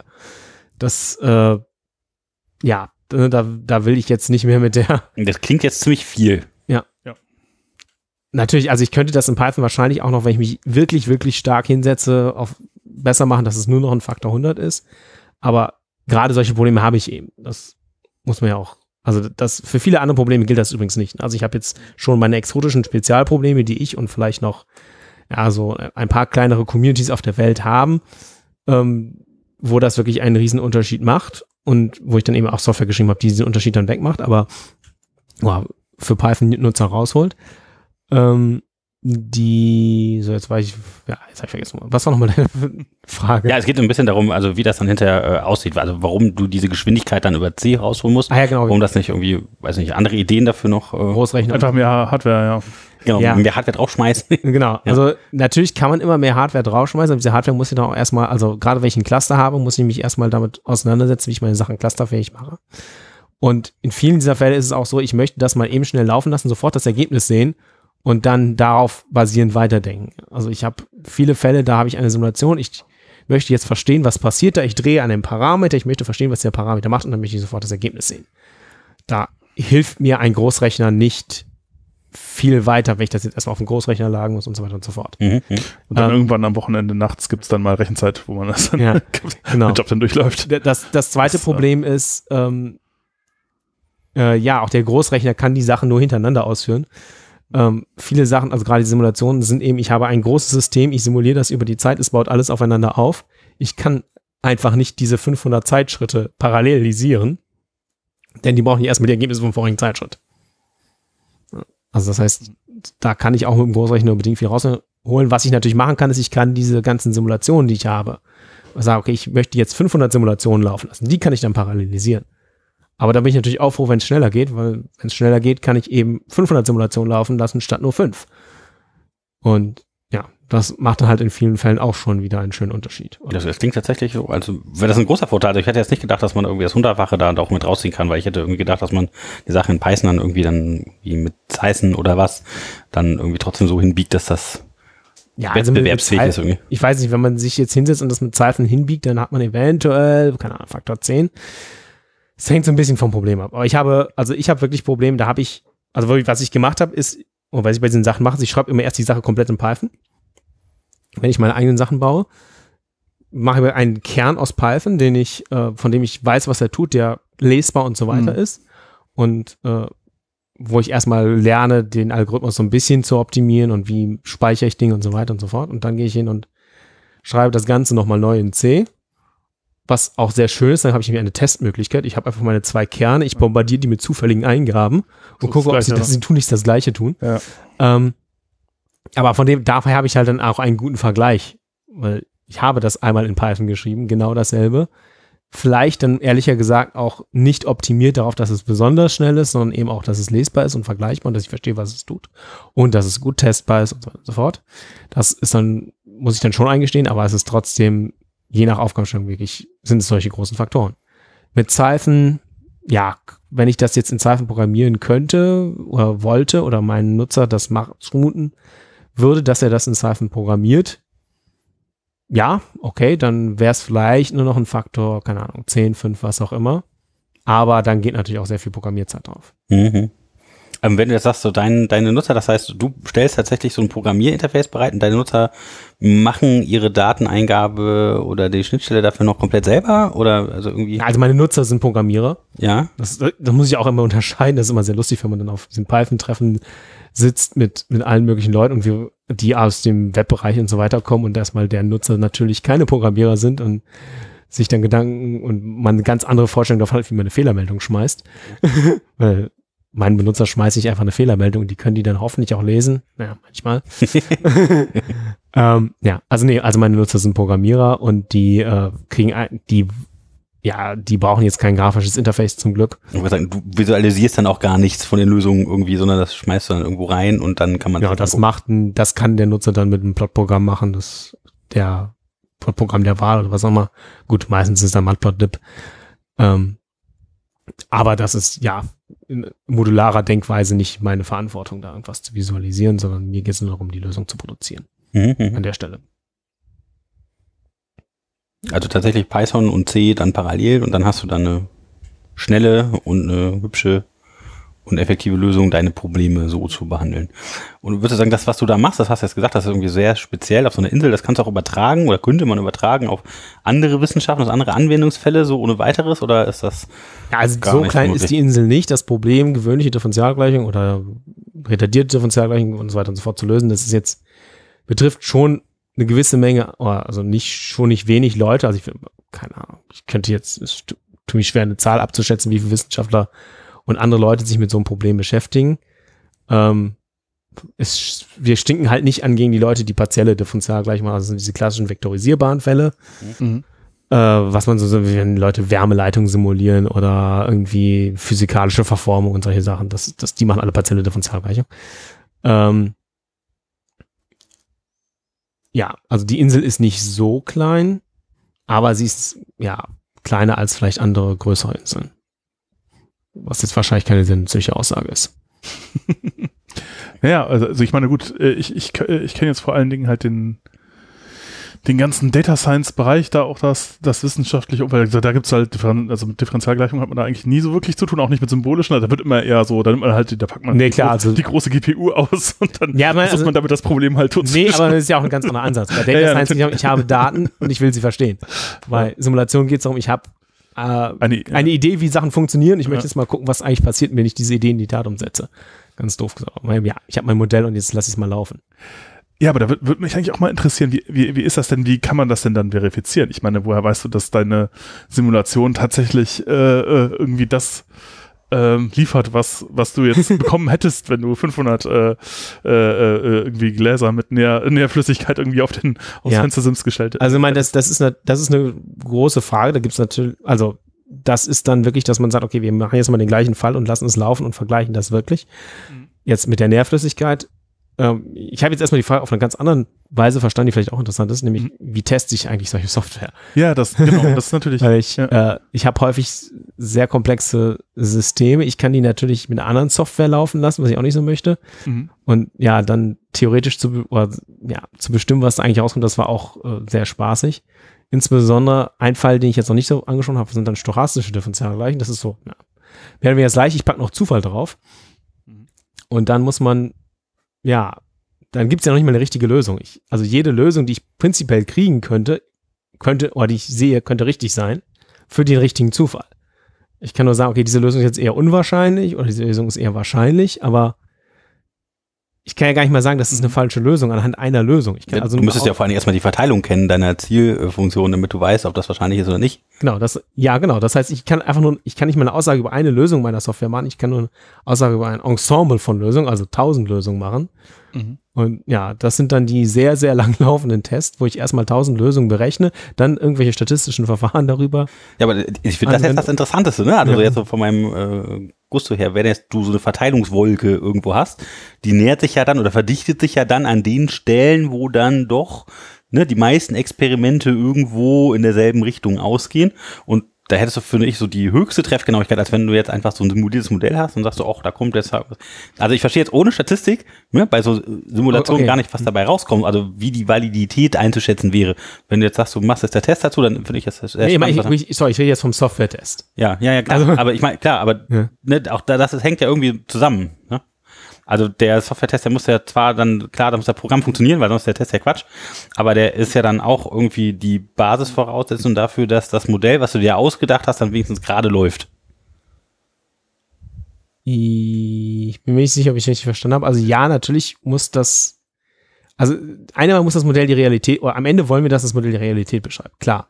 Aber die erste Schwierigkeit ist erstmal, ich habe jetzt irgendwas programmiert, was mir mein Modell löst, was Mhm. behauptet. Und die Frage ist, macht es das wirklich, wirklich? Die, macht es, genau, macht es wirklich die richtige Lösung? Ja, ja. Also einfach wirklich nur einen Software-Test schreiben. Also einfach nur zu gucken, ich stecke das rein, kommt das Richtige raus? Und das ist halt, wenn es stochastisch ist, Ja. ein bisschen blöd, weil dann kommt halt jedes Mal was anderes Genau. raus. Und es könnte alles richtig sein. Also, Ja. weil man, das ist so wie ein Zufallszahlengenerator testen, geht je nachdem noch, weil ich Mhm. einfach ganz viel, ganz schnelle Zufallszahlen ziehe und dann weiß ich genau, okay, die sollen vielleicht gleich verteilt sein oder so, aber bei ja, dem Problem ist es dann eben nicht so einfach. Also letzten Endes sind da ganze wissenschaftliche Arbeiten daraus entstanden, nur auf die Frage, wie, also aus der Frage heraus, wie teste ich das eigentlich richtig und aus so einer Differenz, wo wir feststellen, okay, das, die Theorie, die wir haben zu dem, was da rauskommen muss, stimmt nicht mit dem überein, was da rauskommt. Und können wir das, Entweder stimmt die Theorie nicht oder das Modell ist falsch. Ja, oder es ist Genau. irgendwo ein Fehler in der Ja, ja, Interpretation. Ja. Und also am Ende haben wir festgestellt, also erstens, ja, äh, die Theorie könnten wir erweitern, das haben wir auch gemacht und da sind dann ganze Arbeiten und Paper daraus entstanden, das war gut. Also Software testen ist was Gutes, produziert wissenschaftliche Paper. Äh, Die andere Sache ist, wir haben auf die Weise auch tatsächlich Fehler im äh, veröffentlichten Algorithmus gefunden, wo irgendwie in der großen Tabelle, die diesen Algorithmus beschreibt, also solche Algorithmen werden mit Tabellen beschrieben, ist leider so, dann irgendwo ein Vorzeichenfehler war. Oh, dim, dim, ja. ja, den, den haben wir damit gefunden. Und das, also insofern, ja. Und den hätten wir wahrscheinlich sonst auch nicht gefunden, wenn wir uns diese Mühe nicht gemacht hätten. Mhm. Ähm, und dann hätten wir jetzt wahrscheinlich eine ganze Menge fehlerhafter Rechnungen. Und wüssten es Mhm. nicht. Wie auch. Und ihr würdet alle für bare Münze verkaufen, würdet damit Geld verdienen und durch irgendwelchen großen Papern veröffentlichen. Alle Leute würden nicht zujubeln und irgendwann würden dann sagen so, hm, Ja, aber das ja, oder halt auch eben nie. Und das ist halt, Ja, dass genau. es einem noch viel mehr Sorgen machen Ja. sollte, dass es, dass es eben einfach Genau. gar nicht schief geht, sondern die Leute Ja. einfach. das ja, passiert in der Wissenschaft leider leider viel zu auch. häufig. Ich denke auch, dass das oft passiert, ja. ja, die Erde ist vielleicht doch eine Scheibe. Also, Man weiß es nicht so genau, ja. Gut, da, äh, ja. Ja, nee, also ganz so schlimm ist es nicht, aber ja, Naja, also so ein Paradigmenwechsel, ne, bevor die mal passieren, das muss ja so ein bisschen schon Arbeit äh, passieren. Muss sich irgendwer aus dem Turm stellen und was runterschmeißen. Ne? Aber ihr verwendet auch äh, ganz, ganz normal PyTest oder so zum, zum Testen oder äh, Ja. habt ihr da noch speziellere Kniffe, die man da benutzen muss, wenn man das irgendwie in den Griff kriegen will? also nee, also ich meine erstmal, ich, als ich angefangen habe, habe ich glaube ich sogar noch mit Unit-Tests gearbeitet. Achso, ja. Ja, also. Schande über mein Haupt, ich weiß. Oh. Also, ähm, ähm, wenn es jetzt gerade irgendwie lustig äh, über Tests nochmal einsteigen wollt, da können wir gleich gerne noch ein bisschen länger drüber reden, weil da äh, sind noch einige Fragen zu eingetrudelt. Aber Entschuldigung, ich wollte das jetzt ist nicht vielleicht auch ein ganz anderes Thema, Mhm. aber nee, also ähm, ich glaube, die, die, die Soft klassischen Software-Test-Tools, das ist nicht so das Problem, die zu nutzen, äh, wenn man sie nutzen kann. Das Problem ist eher die Frage, ich habe eben so eine, sowas wie äh, ja, eine stochastische Sache und kann nur eine Aussage über das Ensemble machen. Wie mache ich das eigentlich? Äh, das ist dann eher eine wissenschaftliche Frage als eine Softwarefrage oder eine, eine, die Frage, eine Softwarelösung zu finden. Ja, du musst, musst du Stichproben ziehen Ja. und dann musst du gucken, ob die Stichproben irgendwie der äh, erwarteten Verteilung Ja, genau, muss man aber- wieder eine Fehlerwahrscheinlichkeit irgendwie rausholen. Ja, genau, aber das ist nicht einfach, je nachdem, was man hat. Ähm, die andere Problematik, oder eine andere Beispielproblematik, wenn wir gerade dabei sind, ähm, ist sowas wie, ich habe ja gesagt, ich habe eine symbolische Eingabe, ich übersetze das in C-Code. Äh, was ist jetzt eigentlich der richtige C-Code? Also ich kann ja nicht einfach sagen, okay, die, ich möchte die, genau diesen C-Code haben, der ist dann richtig, sondern ich könnte ja auch einfach mal, weiß ich was, ne, A plus B oder B plus A ist in der Stelle gleich. In den allermeisten Fällen wie entscheide ich, was da richtig ist? Ja, das kann ich eigentlich nur machen, indem ich es ausrechne und wieder vergleiche. Und solche Späßchen. Ähm, ja, Also das heißt, also die Leine, die Äquivalenz von deinen Experimenten ist schon fraglich dann. Also wenn du die Experimente durchführst, dass sie halt gleich durchgeführt worden sind, nee, ich bin nicht bei Experimenten, wir sind jetzt bei Simulationen. Also, ist Simulation kein Experiment? Also okay, ja, okay, ja, ich, ich, begrifflich auch- wahrscheinlich ja, da gerade ja, irgendwas ja, nee, verwechselt. ist auch etwas, was ich gerade eben Experiment genannt habe oder als, als mathematisches Experiment beschrieben habe. Ähm, ja, es könnte fraglich sein, aber es geht jetzt erst darum, macht meine Software das, was sie soll. Also ich kann jetzt eben nicht hingehen und eine kleine Einheit von einem Code produzieren, also Code-Drucker, oder wie die heißen, also einfach eine Übersetzung von Symbolen in Code, die ich zum Beispiel nutze, kann ich, ist es gar nicht so einfach, die zu testen, da ich eben keine ganz klare Aussage habe, was da rauskommen muss. Da ich eben nicht weiß, in welcher Reihenfolge zum Beispiel sind jetzt diese fünf Summanden in einem, einer Addition. Da gibt es keine Vorschrift, was da richtig ist. Und wenn ich, kann ich natürlich mich drüber hinwegsetzen und sagen, ich zerteile das jetzt komplett und mache da irgendwie einen Symbolbaum oder was auch immer, aber dann muss ich natürlich wieder zerlegen, ist auch nicht schön. Also ein Problem mit der ganzen Software war, dass es eigentlich nicht sehr einfach zu testen war. Mhm. Okay. Und aber dafür habt ihr was veröffentlicht, wo ihr sagt, dass, hey, das ist so ein voll der Fortschritt, das sollte man so tun. Also nicht zum Testen. Also ja doch, nee, also das habe gar nicht ich gemacht, das haben andere Leute haben darauf aufgebaut und haben oder wir haben also die die die die Geschichte ist eigentlich wir haben eine, wir haben dies, ich habe dieses Problem entdeckt und dann haben wir irgendwann uns hingesetzt und ein, eine Bachelorarbeit aufgesetzt zu, und machen lassen zu dem Thema, okay, ja, vermessen wir das doch mal bitte, verstehen wir das ein bisschen besser und hatte dann auch noch andere Anwendungen, nicht nur den Test, muss man dazu gestehen. Und ja, das war, wir haben neu, da wurden neue Erkenntnisse gewonnen und äh, veröffentlicht. Aber das war gar nicht so, also das war nur etwas, was ich, was ich angestoßen habe. Insofern kann ich da jetzt auch gar nicht äh, so viel zu erzählen. Ja, klingt sehr spannend. Also, dass man tatsächlich so echte äh, ne, Experimente irgendwie begleitet und simuliert mit Python oder halt ein bisschen C, aber halt ne, dann so in die Zukunft damit ein bisschen gucken kann, was könnte denn dabei rauskommen oder welche Lösungen für wirklich Probleme, also weiß nicht, ob das nur Medikamente angeht oder ne, kann man Ja, ja zum an andere Beispiel, denken, also genau, man kann- Ja, damit, damit bauen kann, das ist natürlich schon äh, spannend. Also das ist das ganze Feld so dynamische Systeme vorhersagen ist ja sehr vielfältig in Anwendung. Also wir haben, Ja. was ich vorher gemacht habe, waren ähm, Probleme mit ähm, oder ein, eine Frage, mit der sich meine frühere Arbeitsgruppe beschäftigt hat, war, wie sagen wir epileptische Anfälle voraus? Können wir das eventuell machen?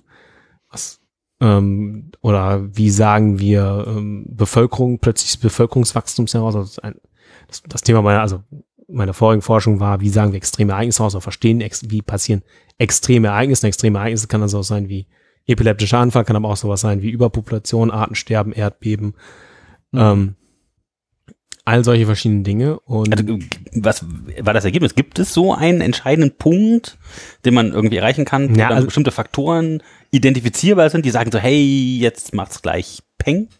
Äh, nee, so, so weit sind wir leider nicht gekommen.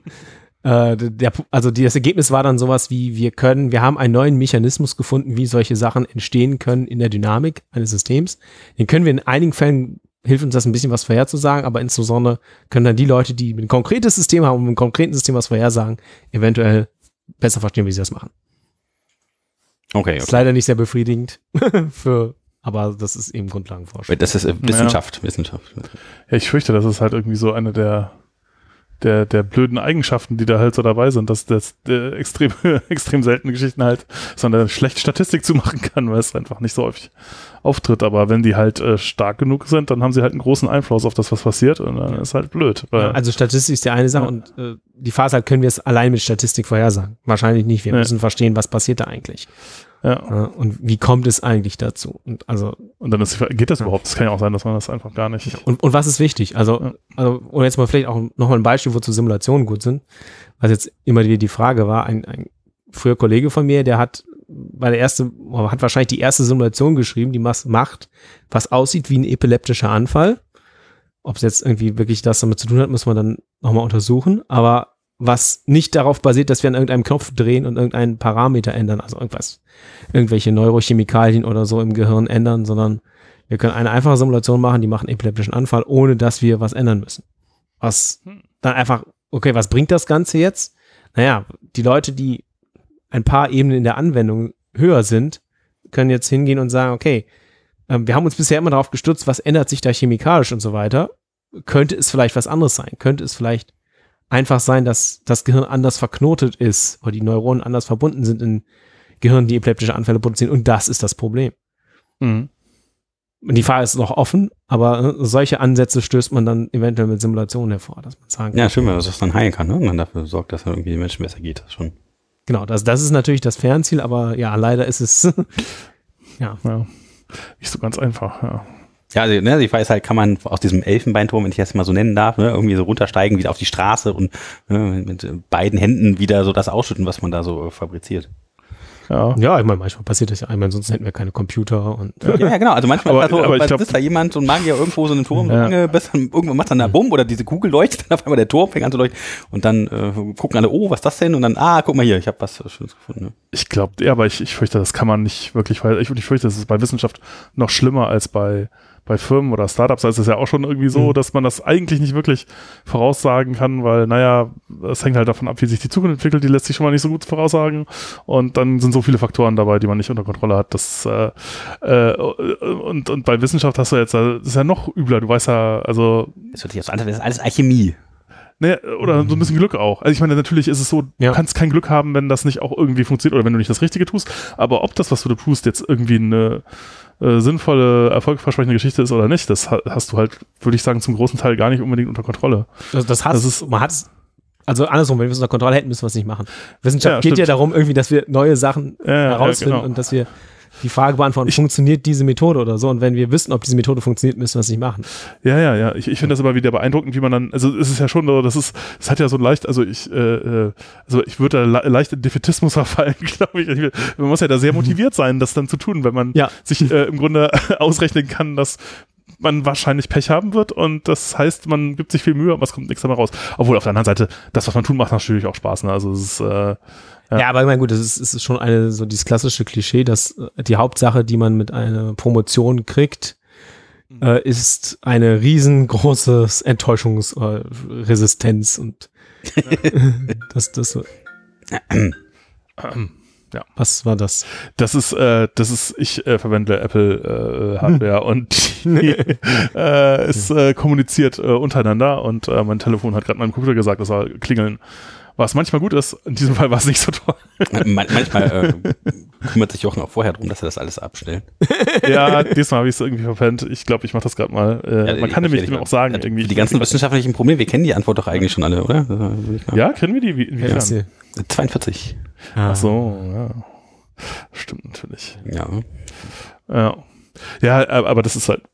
Ich, äh, es, ist, es, ist, es ist da so ein, so ein, so ein, so ein frustrierendes Potenzial dabei, das glaube ich auch immer, so wenn man so, wenn man guckt, was die Politik da auch immer machen möchte, dann die versucht das dann zu ignorieren, dann macht man so Forschungsprogramme. Ich habe da von einem gehört, dass da es gibt ein großes Forschungs, also man macht das dann so, man glaubt äh, irgendwie, was war das irgendwie, man kann irgendwie Chips bauen, also normalerweise belichtet man irgendwie Chips äh, äh, sozusagen top-down irgendwie, man überlegt sich eine Architektur, könnte man das nicht auch umgekehrt machen? Also man hat irgendwie so eine Lösung, irgendwie auch wieder, keine Ahnung, irgendeine Art Nährflüssigkeit, ja, und dann mh, sorgt man dafür, dass die richtigen Bedingungen existieren und dann entstehen da Transistoren oder was auch immer für Schalter man da braucht, gerade quasi dann so bottom-up automatisch.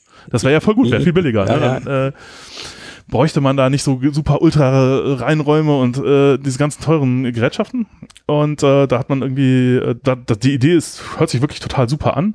Und dann gab es irgendein äh, großes Forschungsprojekt, äh, das da wurde auch 100, das sind glaube ich 100 Millionen irgendwie Euro reingegangen. Und das Problem ist natürlich, wenn jetzt so viele Leute daran arbeiten, also das, das lief dann ganz lange und irgendwie musste immer noch ein Doktoranden armer, der musste dann geopfert werden, diesem Drachen. Äh, man gesagt der muss tatsächlich an diesem Problem noch arbeiten, damit man sagen kann, dass man an diesem Problem arbeitet. Aber in Wirklichkeit wussten alle schon seit einigen Jahren, naja, das funktioniert aus prinzipiellen Gründen grundsätzlich nicht. Aber man kann ja auch nicht sagen, es funktioniert nicht, dann kriegt man kein Geld mehr, ist auch schlecht. Also ähm, haben halt die Ja. anderen inzwischen alle was anderes gemacht. Heimlich. Einer musste dann halt immer Ja, okay, das, ja, das ist Die große Veröffentlichung schreiben, ja, ja. Ja. Mal einerseits natürlich ist auch das große Problem ist, dass man einfach nicht mal sagen kann, okay, wir haben herausgefunden, es funktioniert nicht und hier ist der Grund. Das ist manchmal ganz schön haarig. Also ich habe ja, äh, komme ja aus der VWL eigentlich und da waren dann so Experimente schon problematisch, weil da hat man irgendwelche Modelle gebaut, die dann irgendwelche Prognosen gemacht haben und dann äh, ging dann vor allen Dingen sowas wie der internationale Währungsfonds dann hin und hat dann diese äh, Modelle ausprobiert äh, mit irgendwelchen Entwicklungsländern, um zu gucken, klappt das mal? Und das hat dann ab und zu mal dann dazu geführt, dass dann irgendwie so, in so einem Land das Gesundheitssystem dann zusammenbrach oder sowas. Und das äh, ist dann vielleicht so mittelgut. Und das war aber eigentlich, das Modell hat dann äh, eigentlich vorher gesagt, das hätte gut funktionieren sollen. Die haben sich dann alle so ein bisschen Haare gerauft. Also die wollten eigentlich auch, dass dem Land eher gut geht. Also das war jetzt nicht nur irgendwie so Weltbankdruck oder so. Und haben dann gesagt, "Ah, Mist, das haben wir jetzt ja falsch gemacht. Haben es beim nächsten Mal dann wir anders ausprobiert. Und dann, ja, also das ist halt das Problem, wenn du halt das so was ausprobierst auf Systemen, die auch heterogen sind und ein bisschen chaotisch reagieren und du weißt nicht genau, was musst du da jetzt eigentlich genau tun. Und das ist schon, glaube ich, nicht so einfach. Ja, und noch schon was ist, wenn man das System selbst beeinflusst durch die Vorhersage. Also das klassische Beispiel ist, ich kann Aktienkurse vorhersagen und Ja. gibt es immer irgendwelche Leute, die irgendeine neue Methode entwickeln, um, weiß ich was, ja, Aktienkurse vorherzusagen. Du musst das nur gut verkaufen und die antizyklische Strategie fahren. Das ist doch Ja, oder beziehungsweise der, der Problem ist, das Problem ist, wenn sie die dann veröffentlichen, dann funktioniert es plötzlich nicht mehr. Ja, genau, aber dann alle, die vorher sagen, ja, das ist doch super, dann kannst du antizyklisch fahren, wenn denen du sowas ja. raushaust. Ja. du darfst es halt nicht veröffentlichen. Ja. ja. Ja. Das ist, ja. Ja, die, ja, ja. ja schon, schon, schon interessant. Ja, ja, ja. Also ich finde das halt äh, sehr, sehr spannend, wenn man irgendwie so Sachen digitalisiert, welche Parameter man überhaupt in diese Modelle einbauen müsste und wie man es schafft, so Reagenzglasbedingungen, selbst wenn es jetzt mal äh, nur in Anführungszeichen so ein Glas mit einer Kultur auf einem Fensterbrett in der Sonne ist. Hui. Ja. Wobei, da musst du sagen, also ich bin auch eher die, es gibt ja, also es gibt zwei Spezies der Modellierung, Arten der Modellierung. Der erste ist der Ansatz, wir wollen es wirklich möglichst exakt und so weiter hinbiegen, um wirklich die genaue, perfekte Vorhersage für dieses Glas auf der Fensterbank zu treffen.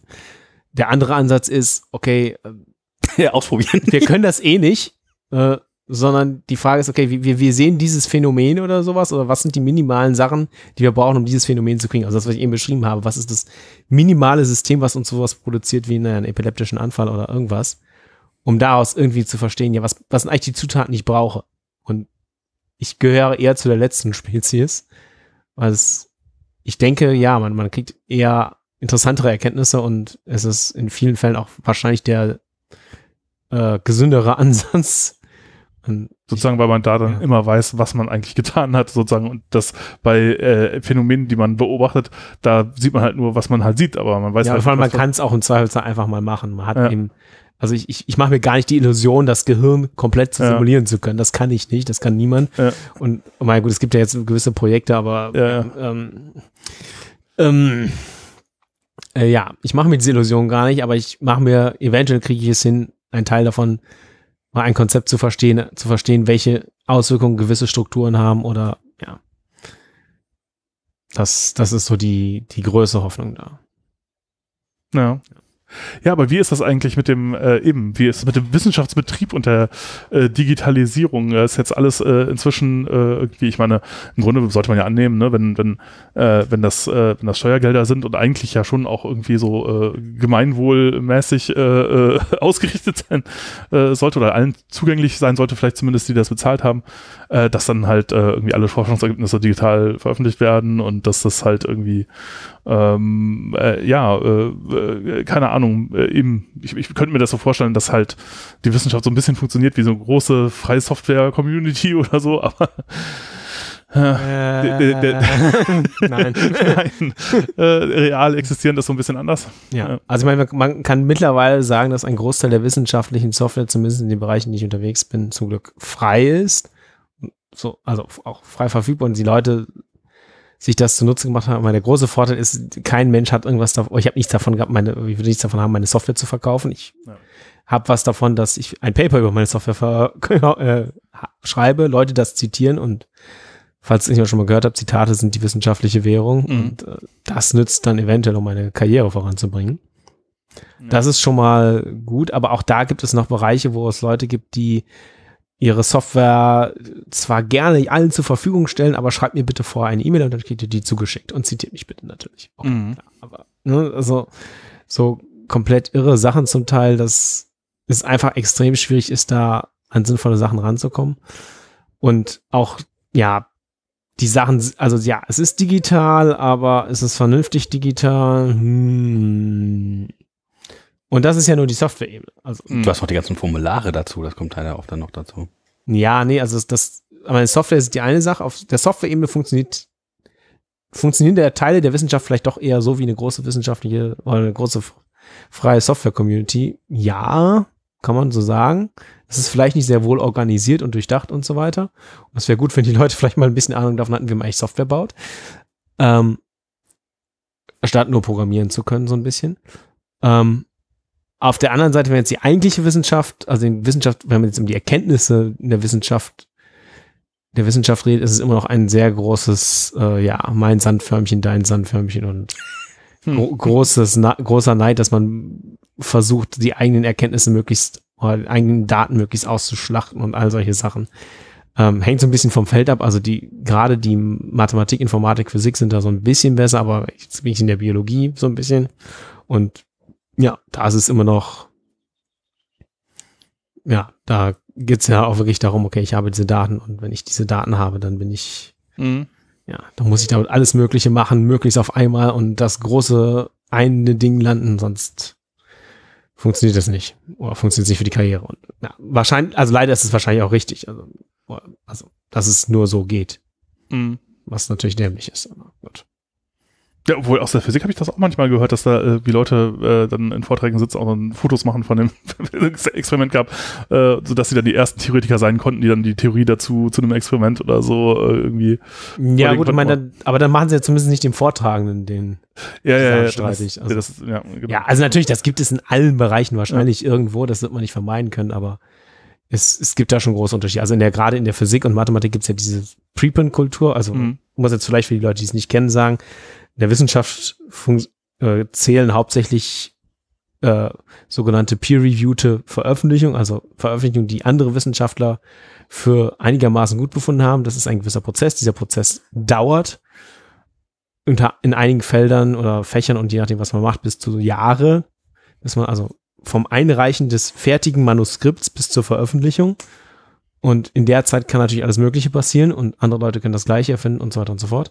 Und da gibt es zumindest gerade in Mathe, Physik, Informatik und so weiter ähm, die Kultur, dass man sagt, okay, wir haben das Preprint-Server, das bekannteste ist das Archive, Mhm. wo man sagt, okay, ich habe, ich reiche das jetzt ein und gleichzeitig stelle ich das schon mal frei zur Verfügung und das Journal, bei dem ich das einreiche, ist auch äh, kann damit leben, dass ich das frei zur Verfügung stelle und sagt mir, nee, das hast du schon veröffentlicht, machen wir nicht. Ähm, Mhm. Und ja, Nicht das mehr- ist, ja. das ist so langsam im Kommen, jetzt auch in, den, in der Biologie. Das ist auch ja, definitiv gut und das führt natürlich auch so ein bisschen dazu, dass dieses, äh, dass man die Sachen wirklich direkt nutzen kann. Aber andererseits in der Biologie dauert es halt auch einfach immer noch ewig, bevor man die Sachen überhaupt veröffentlicht und ja, gut, egal. Aber das ist jetzt vielleicht auch nicht so. Ja, du Ja. hast so ein paar Chaptermarks, glaube ich, äh, unterlassen. Ja, äh, Hm, was? das kann Hm. sein. Das war so eine spannende äh, Hm? Geschichte. Ja. Ja. Äh, Äh, was, was fällt euch noch dazu ein? Habt ihr noch, äh, noch was zu dem Thema zu erzählen? Ähm, Ich, ich kann noch was erzählen, natürlich. ja. Ja, also wenn du noch was zum auf dem Herzen hast. was Publikation angeht. Äh, Genau, wir haben, wir haben, genau, da haben wir noch gar nicht drüber gesprochen. Wie gesagt, ich habe eine wissenschaftliche Software geschrieben. Okay, soweit so furchtbar. Das Hauptproblem ist natürlich jetzt, ich möchte auch weiterhin als Wissenschaftler bezahlt werden und das heißt, ich muss zitiert werden, wie ich gerade schon gesagt habe. Und dazu muss ich das Ganze veröffentlichen. Oder andersrum, Veröffentlichung und Zitat, Zitate sind Geld, also muss ich veröffentlichen. Und ähm, ja, die meisten Veröffentlichungen in der Wissenschaft sind natürlich immer noch über eigentliche Forschung oder klassische Forschung. Ich habe irgendwas herausgefunden, hier ist es und nicht, ich habe hier eine neue Software geschrieben, die ich erlaubt, das zu machen. Ähm, das war's. Ähm, und ja, das, diesen Prozess habe ich durchlaufen. Ich habe ihn erfolgreich durchlaufen. Ich habe es geschafft, dieses Paper zu veröffentlichen. es war aber zum Teil sehr interessant. Ähm, ja, wo fange ich mal an? Also Höflich formulieren. ja, höflich formuliert, genau. Also der erste Schritt ist erstmal, dass man ein Journal finden muss, das überhaupt sagt, okay, ich akzeptiere, wir akzeptieren solche Veröffentlichungen, wir finden das gut. Ähm, der zweite Schritt ist dann zu sagen, oh, ein Journal, bei dem Journal auch, ja, etwas, natürlich das Ganze zusammenzuschreiben. Ähm, was übrigens, also für die Leute, jetzt wirklich für die Wissenschaftler unter den Zuhörern bedeutend einfacher war, als klassische Forschungsarbeit zusammenzuschreiben. Mhm. Ähm, Ukulele. Mhm. ja. ja. Ähm, und ähm, ja, dann gab es, wie gesagt, diesen Peer-Review-Prozess. Das heißt, auch dieses Manuskript ging an andere Forscher, die dann sagen sollten, ist das schön oder nicht oder gut oder nicht. Und äh, da hat dann erstmal einer der Reviewer, die nebenbei anonym sind, also ich weiß nicht, wer es war, gesagt, äh, ja, das ist ja alles schön und gut. Das ist auch besonders interessant für diese spezifische wissenschaftliche Community. Aber das ist ja so irgendwie eigentlich kein richtiges Paper. Also lehne ich es ab. Mhm. Ähm, obwohl das Journal sagt, genau solche Dinge würden wir auch gerne haben. Mhm. Und ja, ich weiß nicht genau, was da schiefgelaufen ist, ob das Journal dem Reviewer nicht gesagt hat, okay, guck mal, das ist okay, oder ob der Reviewer es nicht verstanden hat, oder ja, Mhm. es war auf jeden Fall ganz komisch. Also am Ende bin ich hingegangen und habe, also man sagt dann natürlich nicht, okay, ich akzeptiere das, ich bin abgelehnt worden, ich gehe woanders hin oder so, ähm, sondern man äh, kann dann auch erstmal er, das Ganze erwidern und sagen, äh, ja, du sagst, mein Paper ist doof, aber ich sage, es ist gut, weil. Ne? Mhm. Ähm, und ja, mein Argument bestand dann daraus zu die, dieses Urteil von diesem Reviewer, der halt gesagt hat, ja, es ist relevant für die Community, neben die Kriterien vom Journal zu stellen, das gesagt hat, ja, wir akzeptieren solche Paper, wenn. Und dann kam im Prinzip, also fast genau das Gleiche, was der Reviewer dann gesagt hat. Und ja. Und am Ende ist es, hat es dann auch ohne große Probleme geklappt, aber es war irgendwie schon lustig. Und dann kommt das nächste Problem, also wenn man das alles geschafft hat, also wenn quasi die Wissenschaftler sagen, das ist okay, dann muss das noch in eine druckbare Form gebracht werden. Was sich jetzt erstmal ein bisschen albern anhört, denn ja gut, wir sind jetzt hier in der Physik, Mathematik und Ähnlichem, da sprechen alle Leute LaTeX Mhm. und äh, können in der Regel selbst sehr gute Sachen produzieren, die man auch drucken kann. Aber ähm, ja, einige ähm, Wo, wo, wobei, kur- kurze, äh, Ja. kurze Abschweifung, ich glaube, äh, für die, für diese Physics Review Letters oder so, das ist irgendwie ganz wichtig in der Physik, da gibt's ein Word-Template, das man benutzen muss, die, äh, Nein, ziemlich sicher nicht. Also für Physical Review, Physical Review Letters kann man definitiv auch Tech einreichen. Und Ja. auch, also es geht mittlerweile, ist es schon, ist es sehr weit verbreitet, man kann LaTeX einreichen. Die Frage ist halt, wird es eins zu eins verwendet? Also, Mhm. Also das Einreichen ist die eine Geschichte, die andere Sache ist, was macht das Journal dann, oder was machen am Ende die Schriftsetzer damit? Sie könnten natürlich, also im Prinzip könnte man eigentlich hinsehen, wir, wir haben einen Standardstil und den wenden wir einfach an und dann brauchen wir gar keine Schriftsetzer mehr. Das ist aber nicht der Fall. In den meisten Journalen Mhm. oder zumindest in meinem Feld. Und das heißt, es, irgendein Schriftsetzer hatte dann zum ersten Mal in seinem Leben Computercode vor sich und musste den. Setzen. ist- Oh, diese blöden tabulatorischen Eindrückungen, das sieht aber doof aus. Ja, äh, also das würde ja noch gehen. also ja, das wäre auch ein Problem, aber ähm, also ja, der Code war an verschiedenen Einrückungsebenen. Aber unterschiedliche Codeblöcke waren an unterschiedlichen Einrückungsebenen. Ja, das war auch ein Problem, aber das war nur der Anfang. Das hätte man noch über, oder darüber hätte man noch hinwegsehen können. Da gab es auch so Beispiele, also was am, nach so, so drei Iterationen, also ich habe eine, äh, das Resultat der Schriftsätze bekommen. Ich habe gesagt, nee, das geht so nicht. Die haben es neu versucht. Ich habe es bekommen. Ich habe gesagt, nee, das geht so nicht und so weiter und so fort. Nach drei Iterationen hatte ich ungefähr raus, was da eigentlich vor sich geht. Und zwar haben die versucht, meinen Code wie Formeln zu interpretieren und den nach Formelregeln gesetzt. Und Formeln gibt's halt zum Beispiel solche, also für den Formelsatz gab's die Regel, wenn die erste, die innerste Klammer, die man macht, ist rund, Mhm. die nächste Klammer ist eckig und danach kommt geschweift. das haben die auch radikal auf den, ja, das ist, das ist ein Formelsatz, okay, kann man drüber streiten, ja. Das haben die aber radikal auf den Code angewendet. Mm, Tja, Ja, und wenn dann, dann steht halt Sinus, eckige Klammer auf, F von I, eckige Klammer zu. ja. Und- Ja, das, ähm, Das wäre jetzt, das wäre jetzt natürlich dann auch wieder irgendwie eine Anwendung für, für äh, Code Golf, äh, ob man das dann so transformieren könnte, dass es äh, irgendwie, am, am Schluss hat man dann halt noch so ein kleines Code Golf Ding, dass das eine wieder in die andere Form übersetzt und dass es halt dann äh, irgendwie ausführbar wird. Oh, ja. das- jetzt, ich mache eine Exkursion, ist das, glaube ich, okay, ich eine Ja, Exkursion mache. Ich meine, das war auch, das war jetzt nicht Code Golf, aber so ein äh, Programmier, äh, Aufgabe, das war es, ich versuche es jetzt gerade aus dem Gedächtnis zu reproduzieren. Sagen wir so wie A, Klammer auf, B plus C gleich, gleich AB plus BC, also das Assoziativgesetz. Mhm. Und zwar hingeschrieben, so wie man es auf Papier schreiben würde. Mhm. Das heißt, ohne Malzeichen. Hm. So. Also man hat jetzt diesen Code, das könnte man in Python machen. Und die Aufgabe ist jetzt davor etwas zu machen, dass dieser, dass das wahr ergibt. Okay. Tja. Und man darf, ja, und ich glaube mit der Bedingung, dass man ja A und B nicht einfach durch Nullen ersetzen darf oder so. Mhm. Und ja, also ein, die, eine, oh, meine, mein Ansatz dafür, es war leider nicht der schnellste oder der kürzeste, war, dass man sagt, okay, wir machen erstmal A, B und C zu Symbolen, dann funktioniert schon mal symbolisches Rechnen, also mit SymPy.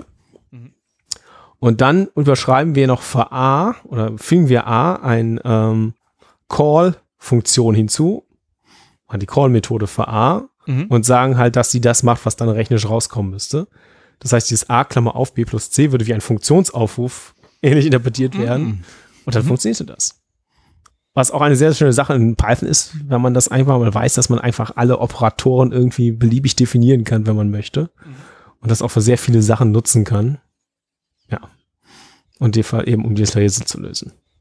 Plus mit Or überschreiben oder sowas, hast du auch ein True, wenn du ein Bool drauf wirfst.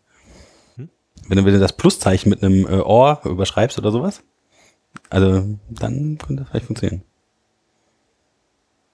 Ja. Ich, ich glaube, es musste Vereine, man durfte irgendwie A, B und C nicht wahrscheinlich. Ich müsste es nochmal raussuchen, was genau Ja, die. deswegen das Plus dann, dann den Boolean draufwerfen, stimmt das schon. Ja. Ja, gut. Ja, ja. Nee, also ich hatte dann sehr viel Spaß mit den Schriftsetzern eben, um. Ja, das ist auf jeden Fall Ja. schön. An die Klammern anpassen, Einrückungsebenen weg entfernen. Das Ja, genau. Also Es- ich habe auch irgendwie den Unterstrich per Hand gezeichnet. Das heißt, wenn man den Code kopiert hat, war der Unterstrich plötzlich weg. Weil es irgendwie kein Das Unterstrich Bild war innerhalb von dem PDF dann oder äh, nicht mehr äh, Text. Genau, also es, es, war, es war Text und anstatt des Unterstrichs, der auch irgendwie immer unterschiedlich lang war, war da halt ein Leerzeichen und da war eine Linie. Also so per Hand reingezeichnet. ein Word- und Zeichenobjekt. ja, genau. ist und das heißt, aber wenn man den Text kopiert hat, war das halt nicht da. Hat jemand die, die Taste auf der Tastatur nicht gefunden. Genau. Dann wurden die, die auch schön typografische Anführungszeichen Hm. im Code. Ja, sieht einfach viel besser aus. Ja, ich meine, es sieht tatsächlich viel besser aus. Es funktioniert leider halt auch nicht. Ja. Also gut, das, da kann ich jetzt.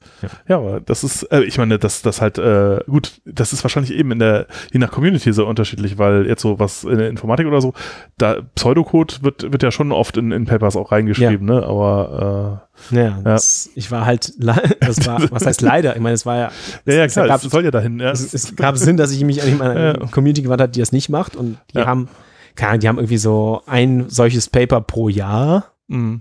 und ja, das ist nicht viel. Ja.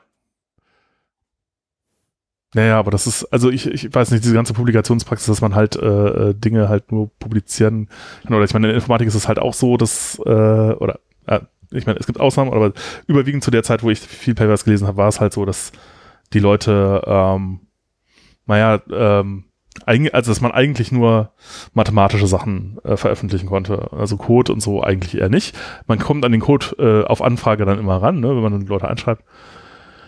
Aber äh, ist es halt nicht Teil der Veröffentlichung und ähm, dann äh, äh, war halt, also ich meine, es, ist, es führt halt auch so ein bisschen dazu, äh, äh, quasi, dass man, da, da das eh niemand, ich meine, an dem Paper, ob das jetzt stimmt oder nicht, kann man den Paper halt nicht mehr ansehen. Also wenn du das überprüft, dann weiß man überhaupt nicht, ob das jetzt funktioniert oder nicht.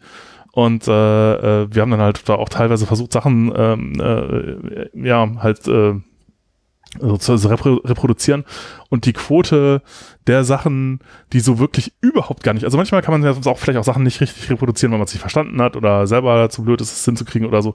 Aber manchmal ist es relativ offensichtlich, dass das nie funktioniert haben kann und die Quote von den Sachen war recht hoch. Also das war schon erschreckend. Und dann denkt man sich so schon, okay, ja, und das waren alles ordentlich peer-reviewte Sachen, die durchgegangen sind, die irgendwo veröffentlicht wurden und so. Also ja, Tadam. Aber da muss man sagen, hat sie, die Informatik hat sie noch gut, wenn man einfach nur sagt, okay, ich habe hier das, man könnte zumindest mal hingehen und diesen Standard einführen. Es gibt ja auch Tendenzen in die Richtung zum Glück, dass man sagt, okay, hier ist jetzt bitte die Software, die oder ein Programm, was das macht und wenn ich das ausführe, dann das kommt das Programm halt raus. Ja. verstehe Ja. und das Programm ist verständlich, dann kommt das raus. Es, mit anderen experimentellen Sachen geht das nicht. Du kannst halt Ja, nicht eben nicht einfach mal ein Jahr ins Labor setzen, da rumpipitieren und irgendwelche Bakterien wachsen lassen und gucken, ob das gleiche rauskommt. Also kann man schon, macht, ist Ja. aber halt deutlich schwieriger. Stimmt, ja, stimmt. Bei anderen ist es noch viel übler. Ja. Ja, ja. Ja, oder hatte, oh, das war jetzt das Land. Das weißt du, das ist hier so, hm, was machen wir jetzt? Wie, Nächstes wie, viel- wie Mal. viele Länder haben wir denn noch? Ja. ja, ja, Welche, wir, welche haben noch lassen, nie etwas von uns gehört und von unseren bisherigen Ergebnissen? wir lassen das Modell einfach nochmal rechnen. Hm. Ja. Ja. Ja. Ja, dann haben sie halt so Programme eingeführt. Das musste man dann so machen. Sie haben dann tatsächlich äh, das Modell nicht geändert. Sie haben dann waren davon überzeugt, das Modell war richtig. Nur die Umstände waren, weil dann noch zwei oder drei andere Länder probiert haben, auch nicht funktioniert. Also ja, da war ein bisschen Resistenz gegen gute. Ja, das ist halt ja. so, wenn man einmal weiß, dass man richtig liegt. Ich meine, dann Ja, ja. muss man einfach nur das häufig genug probieren, irgendwann wird es schon funktionieren. das ist, so funktioniert das doch, oder? Ja, ja, hier Ja. SAP, ja. SAP war das, aber das Structural Adjustment Program. Oder? Ja. Tja, ja, ja. Ja. Ähm, aber äh, sozusagen, also ich we- weiß nicht, äh, wie, wie arbeitest du üblicherweise? Also in, in, in Notebooks oder eher ähm, Weil das Ich versuche mir mittlerweile angewöhnt, so ein bisschen anzugewöhnen, in Notebooks zu arbeiten, einfach weil es gerade für, wenn man mit Plots zusammenarbeitet, ist halt irgendwie einfach, ja. äh, ganz praktisch ist. Also muss dazu sagen, ich komme ursprünglich, ähm, ich bin, habe sehr früh GNU Plot gelernt und das auch, was jetzt ein Plotting-Programm ist, was nichts mit Python zu tun hat, Mhm. weil es seine eigene Programmiersprache ist und damit bin damit sehr zufrieden gewesen oder beziehungsweise bin auch in der Lage gewesen, alles zu machen. Ich kannte irgendwann alle Kniffe und bin, habe mich deswegen sehr lange äh, geweigert, auf Python Mhm. Plots umzustellen, was natürlich gewisse Vorteile hat, da man eben nicht erstmal die Programmiersprache wechseln muss, um was zu plotten und nicht erstmal ein Interface schreiben muss und so weiter und so fort. Insofern, ja, hink ich da so ein bisschen hinterher, denke ich, aber mittlerweile, ja, ist mein, also ich schreibe die meisten oder Sachen, die ich mehrfach verwende, definitiv ganz normal mit, äh, ja, meiner Entwicklungsumgebung, die da Unix heißt, also Mhm. Texteditor und Konsole und was auch immer. Genau, äh, was- genau, was von Editor nutzt du? Das ist mal unsere. äh, Äh, ich nutze NeoVim. äh, ein, ein, noch so ein, ein Wimmer, der Jochen wimmert auch immer rum. Und ja. Ähm, und dann, wenn die Sachen einigermaßen stehen und es wirklich nur darum geht, entweder schöne Plots zu produzieren oder rumzuspielen in dem, was man jetzt an Simulationen geschrieben hat, ähm, dann wechsle ich mittlerweile dann auch doch mal ins Notebook. Andererseits, also wenn es jetzt wirklich darum geht, Software zu schreiben, die andere nutzen sollen, findet das immer noch, ja, oh, was heißt, findet das nicht im Notebook statt, aber dafür ist es, glaube ich, auch nicht gemacht. Ja, ja. ja. Ja, ja, das ist äh, auch äh, etwas, was man jetzt immer zunehmend hört, dass Leute das, das halt benutzen. Und ähm, ja, ich finde es eigentlich relativ äh, Also was, einleuchtend, dass das jetzt sich so durchsetzt. Ja. Was ich halt noch schade finde, ist, dass es irgendwie noch immer keine so richtig schöne, schön bedienbare oder intuitive Plot-Umgebung irgendwie Mhm. überhaupt gibt. Also gibt ja so, weiß nicht, so ein paar, die hast du bestimmt schon alle ausprobiert. Also Matplotlib hast du ja schon gesagt, das ist äh, Alter ihr oder sowas. Mal reingeschaut für Nee, Python. also- ich glaube, das ist für Scientific-Sachen gar nicht so verkehrt, gerade für so statistische Plotting nochmal. Habe ich Ja, aber selber auch noch nicht so viel benutzt. Ja, gut, vielleicht muss ich da auch nochmal reingucken. Also mich stört halt noch so dieses, ich glaube, es wurde mal Plotting by Side Effect genannt von Matplotlib. Mhm. Ja, das stimmt. das, ja, also wahrscheinlich, ja, vielleicht gibt es mittlerweile besser, aber ich meine, ich, ich habe noch nichts von gehört, dass irgendwas eben die ganze, das ganze Repertoire mitbringt, was man eben auch braucht. Ich möchte halt, das Hauptproblem ist, wenn ich jetzt irgendein eine Plotting-Sprache lerne oder irgendein Plotting-Interface lerne oder was auch immer, möchte ich, dass es wirklich alles kann. Mhm. Irgendwann werde ich dazu kommen, dass ich das Mhm. brauche, dass ich dieses Detail einstellen muss und wenn ich das nicht kann. Plotly Express, das ist glaube ich noch ganz nett. Ja. Und das heißt, das ist so ein bisschen auch ein Problem, dass natürlich normalerweise kann man irgendwie ein kleines Tool schreiben und dann wird das immer größer und so weiter, aber gerade bei Plot-Sachen, man muss eigentlich schon mit etwas anfangen, was fast alles kann, bevor man irgendwie eine Chance hat, was anderes oder sich durchzusetzen. Mhm. Ja, es gibt da, äh, ich weiß nicht, äh, inwiefern äh, GNU-Plot das auch äh, übernommen hat. Es gab ja dieses sehr einflussreiche Buch, obwohl das ist, glaube ich, gar nicht so furchtbar alt. Äh, Grammar of Graphics irgendwie. Und ähm, unter R hat man ja mit ggplot2 irgendwie da so eine Umsetzung von im Grunde. Und das ist eigentlich ja schon sehr nett, aber ich fürchte auch, in Python gibt's da nichts, was äh, Mhm.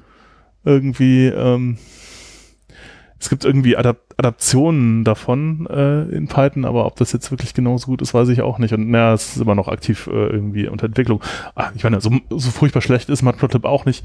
Nee, aber nee, es nee, ist, es ist- äh, Aber irgendwie, ich möchte mich halt jetzt, ich möchte jetzt einfach mal eine Parabel plotten. So. Ja.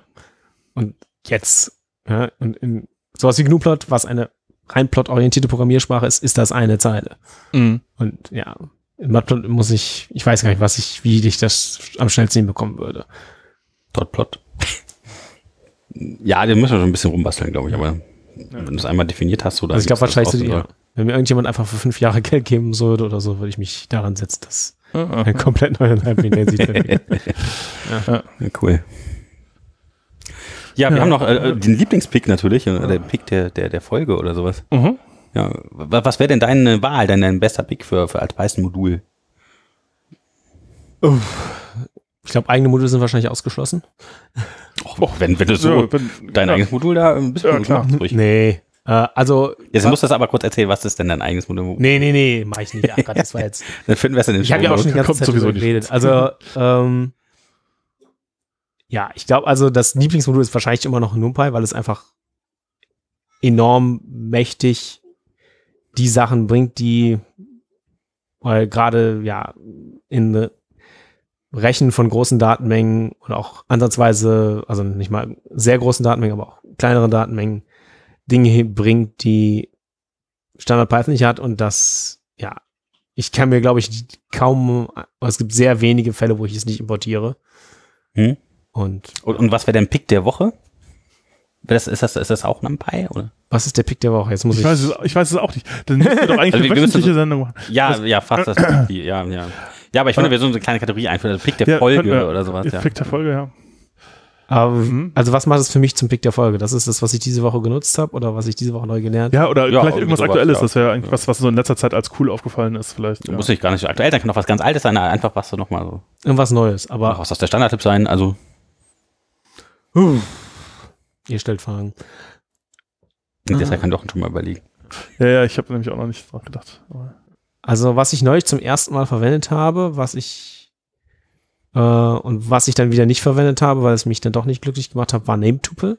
Ich habe aber gehört, es gibt jetzt Data Classes Mhm, mhm, Mhm. mhm. und muss Ja, mich dazu unbedingt einlesen. Ja, Aber kann also wenig, wenig dazu sagen, aber es ist wahrscheinlich genau das, was ich Ja, ich glaube schon, Irgendwann ne? wahrscheinlich schon. Ja, beziehungsweise es gibt halt für ältere Python-Versionen auch ein, äh, ein Modul, das man einfach so installieren kann. Also es ist jetzt natürlich in der Standardbibliothek mit drin oder beziehungsweise in, in Python selber, aber ähm, äh, äh, das, das Ding heißt Atters oder so. Mhm. Äh, und das kann sogar noch deutlich mehr äh, als die Data Classes. Und ähm, aber ich glaube auch, dass das Data Classes, da gab es auch die letzten paar DDF äh. Treffen, einen Talk zu, wo halt auch, äh, auch von der Geschwindigkeit wurde gesagt, ah, das ist halt alles deutlich besser als NameTuple und so. Tuple und ja, im Grunde gibt es keinen wirklich tollen Grund mehr, außer man braucht jetzt die Indizierbarkeit oder so, noch NameTuple zu verwenden, weil man das mit Data Classes oder Address halt deutlich besser hinkriegt. Ähm, ja, äh, ja, ne, das ist auf jeden Fall eine interessante Geschichte. Und dein Ja. Pick, Jochen? Ja, ich würde ich würd tatsächlich, also was ich letztens jetzt in letzter Zeit nochmal angeguckt habe, aus äh, äh, unterschiedlichen Gründen und dann doch wieder gar nicht so schlecht fand, äh, ist Django Guardian. Äh, ist halt Webentwicklung, was völlig anderes. aber, ja, äh, äh, da ich geht's, kann nicht mitreden. äh, also man, da, da geht es einfach darum, dass man halt häufig das Problem hat, dass man äh, Berechtigungen verwalten möchte auf äh, bestimmte Zeilen in der Datenbank und äh, äh, auf Tabellenebene gibt, ist es in Django schon eingebaut, dass man da halt Berechtigungen vergeben kann äh, und dann halt auch diese Berechtigung benutzen kann, um irgendwie Zugriff darauf zu regeln, aber ähm, für äh, Objekte, äh, äh, Einzelobjekte oder Zeilen geht das halt nicht. Und ähm, Django Guardian erweitert halt das Django Permissions Modell darum, dass das halt dann doch geht, indem da zwei zusätzliche Tabellen eingeführt werden. Das äh, ja, Diagramm sieht dann relativ wüst aus, wenn man das macht, aber es ist also man denkt zuerst, das kann nicht gehen oder das ist halt furchtbar, aber nee, es ist, es funktioniert tatsächlich und zwar sieht, sieht ziemlich gut aus. Und ähm, ja, genau, also wenn man dieses Problem hat, äh, sollte man sich vielleicht das mal genauer angucken, weil das sieht doch nach einer halbwegs vernünftigen Lösung aus. Ja, cool, kann man Ja. so Permission in dem Webzugriff endlich lösen, dass irgendwie jeder darauf zugreifen, was er will. Ja, ich, ich picke ähm, ähm, Bandit. Ähm, das habe ich irgendwie zwischendurch entdeckt. Das ist so ein äh, Anfänger, glaube ich, Security-Hinweis, was so alles äh, sicherheitsrelevant sein könnte in dem Code, den man so in Python geschrieben hat.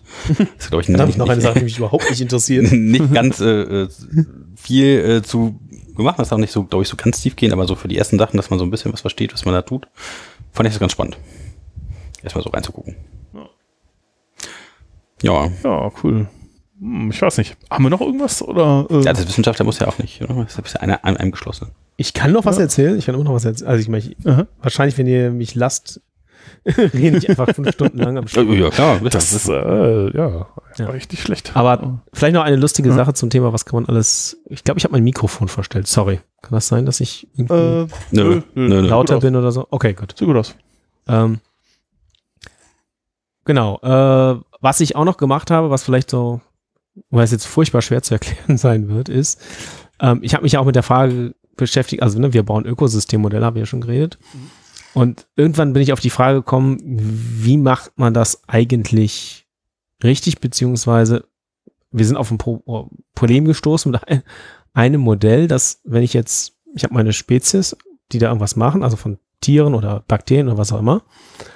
Und es kann jetzt passieren, also nehmen wir mal an, wir haben Elefanten und Giraffen und was auch immer, was einfacher vorzustellen ist. Und ähm, jetzt, mein Modell sagt immer, eine Spezies ist eine Variable, also die Menge an äh, Individuen einer Spezies. Mhm. Ähm, und darauf baue ich ein ganzes Modell auf und ähm, einfach weil ich diese Verein das die Vereinfachung, die ich mache, dass ich sage, alle diese, alle Elefanten sind gleich, alle Giraffen sind gleich. Mhm. Was auch immer.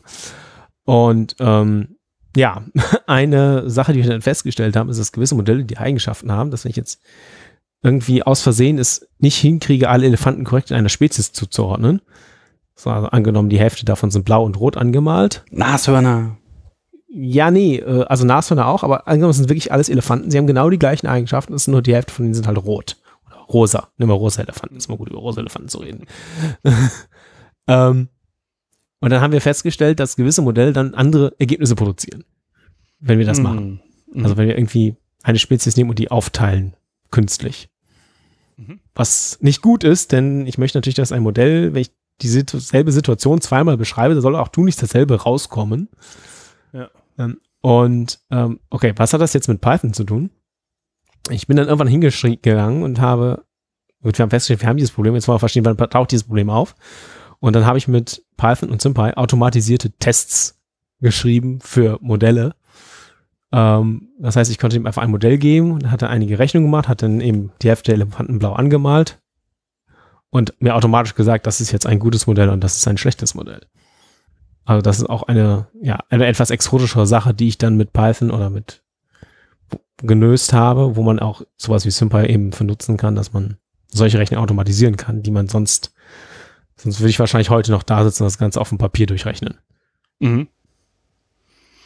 Da stapeln sich dann die Blöcke irgendwann, ja. Mhm.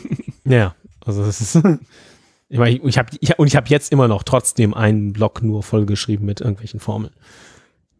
Hm. Tja. Ja, aber ist denn dann äh, sozusagen rausgekommen, woran das lag? Oder ist das irgendwie, das liegt dann am Modell selber wahrscheinlich irgendwie? Ja, also ne? am Ende haben, also am Ende habe ich eine Regel gefunden für Modelle, die genau das machen. Ja. Das ist jetzt auch so gerade meine aktuelle Arbeit, wo ich noch irgendwie gucken muss, dass ich das veröffentlicht kriege oder beziehungsweise, dass die Leute das wertschätzen. Und dann am Ende braucht man den Test nicht mehr. Das Mhm. eigentlich wäre es natürlich lustig gewesen, wenn wir sagen, wir finden es nicht heraus, verdammt scheiße. Aber hier ist eine Software, die euch diese Frage annähernd beantwortet. Mhm. Und äh, ähm, hätte was für sich gehabt, aber nein, wir haben am Ende eine Regel gefunden, wann genau es der Fall ist und jetzt braucht man es dann nicht mehr, aber natürlich hat es enorm geholfen, irgendwie ein Gefühl dafür zu kriegen, wann das passiert und Ja, klar. Ja. unter welchen Bedingungen und warum und äh, ja, das erstmal so da ein bisschen rumzuspielen. Ja. Und ja, das war irgendwie ja eine Sache, wo ich dann SymPy wirklich gelernt habe, wertzuschätzen. Cool. Ja, ja, aber würde ich sagen, dann sind wir doch schon so quasi durch, ne? Ja, ich würde auch sagen, dann sind wir Ja. jetzt mal tatsächlich äh, durch. Ja. Vielen Dank, dass du da warst, Gerrit. ich Ja, auch super. gleich mal nach Hause, ja. Genau. Ja, Gerrit, vielen Dank, dass du Äh, da warst. Ja, Ja, vielen Dank. hat mich auch gefreut, hier zu sein. Python. Heute, ich hoffe, einfach über mich selbst reden, zwei Stunden lang, nein, nicht ganz. Oh. ja, ja, ja. Fast. Ja, Ja. das ist schon durchaus auch eine längeren Sachen hier. Ja. Und wir haben tatsächlich geschafft, so ein bisschen wieder Luft hier. Der Wind ist gerade aufgekommen. Ja, vielleicht Ich- könnt ihr ich euch bin- erinnern, wenn wir es heute aufgenommen Ich bin haben. sehr gespannt, wie das mit den, ja, also es ging nicht. Wir, wir mussten Ventilatoren aufstellen. äh, nachdem wir letzte, in der letzten Episode das Audio schon versaut haben, dachten wir, also gut, vielleicht können wir noch einen draufsetzen. war Ja, ja. nicht alle die Verzweiflung treiben mit Ventilatorengeräusch, aber Kann noch hoffentlich, mal fächern. hoffentlich wird das, äh, wird das irgendwie einer der Post-Processing-Algorithmen irgendwie äh, magisch beseitigen. Ja, wir werden sehen, sonst äh, beschwert euch bei uns. Und, Ja. ja, wisst ihr, könnt immer E-Mails schreiben an hallo.pythonpodcast.de und ähm, ihr könnt auch gerne kommentieren. Ne? Auf der Webseite gibt es eine schöne Kommentarfunktion. Ihr könnt uns überall abonnieren, wo ihr gerade lustig seid, bei uns gewogen, erzählt weiter, dass es uns gibt. Und äh, Ja, ja, wo ihr auch Also, immer gerade seid, was auch in Tageszeit ist, auch Tagesnachtzeit. Sterbt nicht an Hitzschlag. Ja, bisschen warm. Ja. Ja, wir hören uns. Viel Spaß und bis später. Tschüss. Ciao.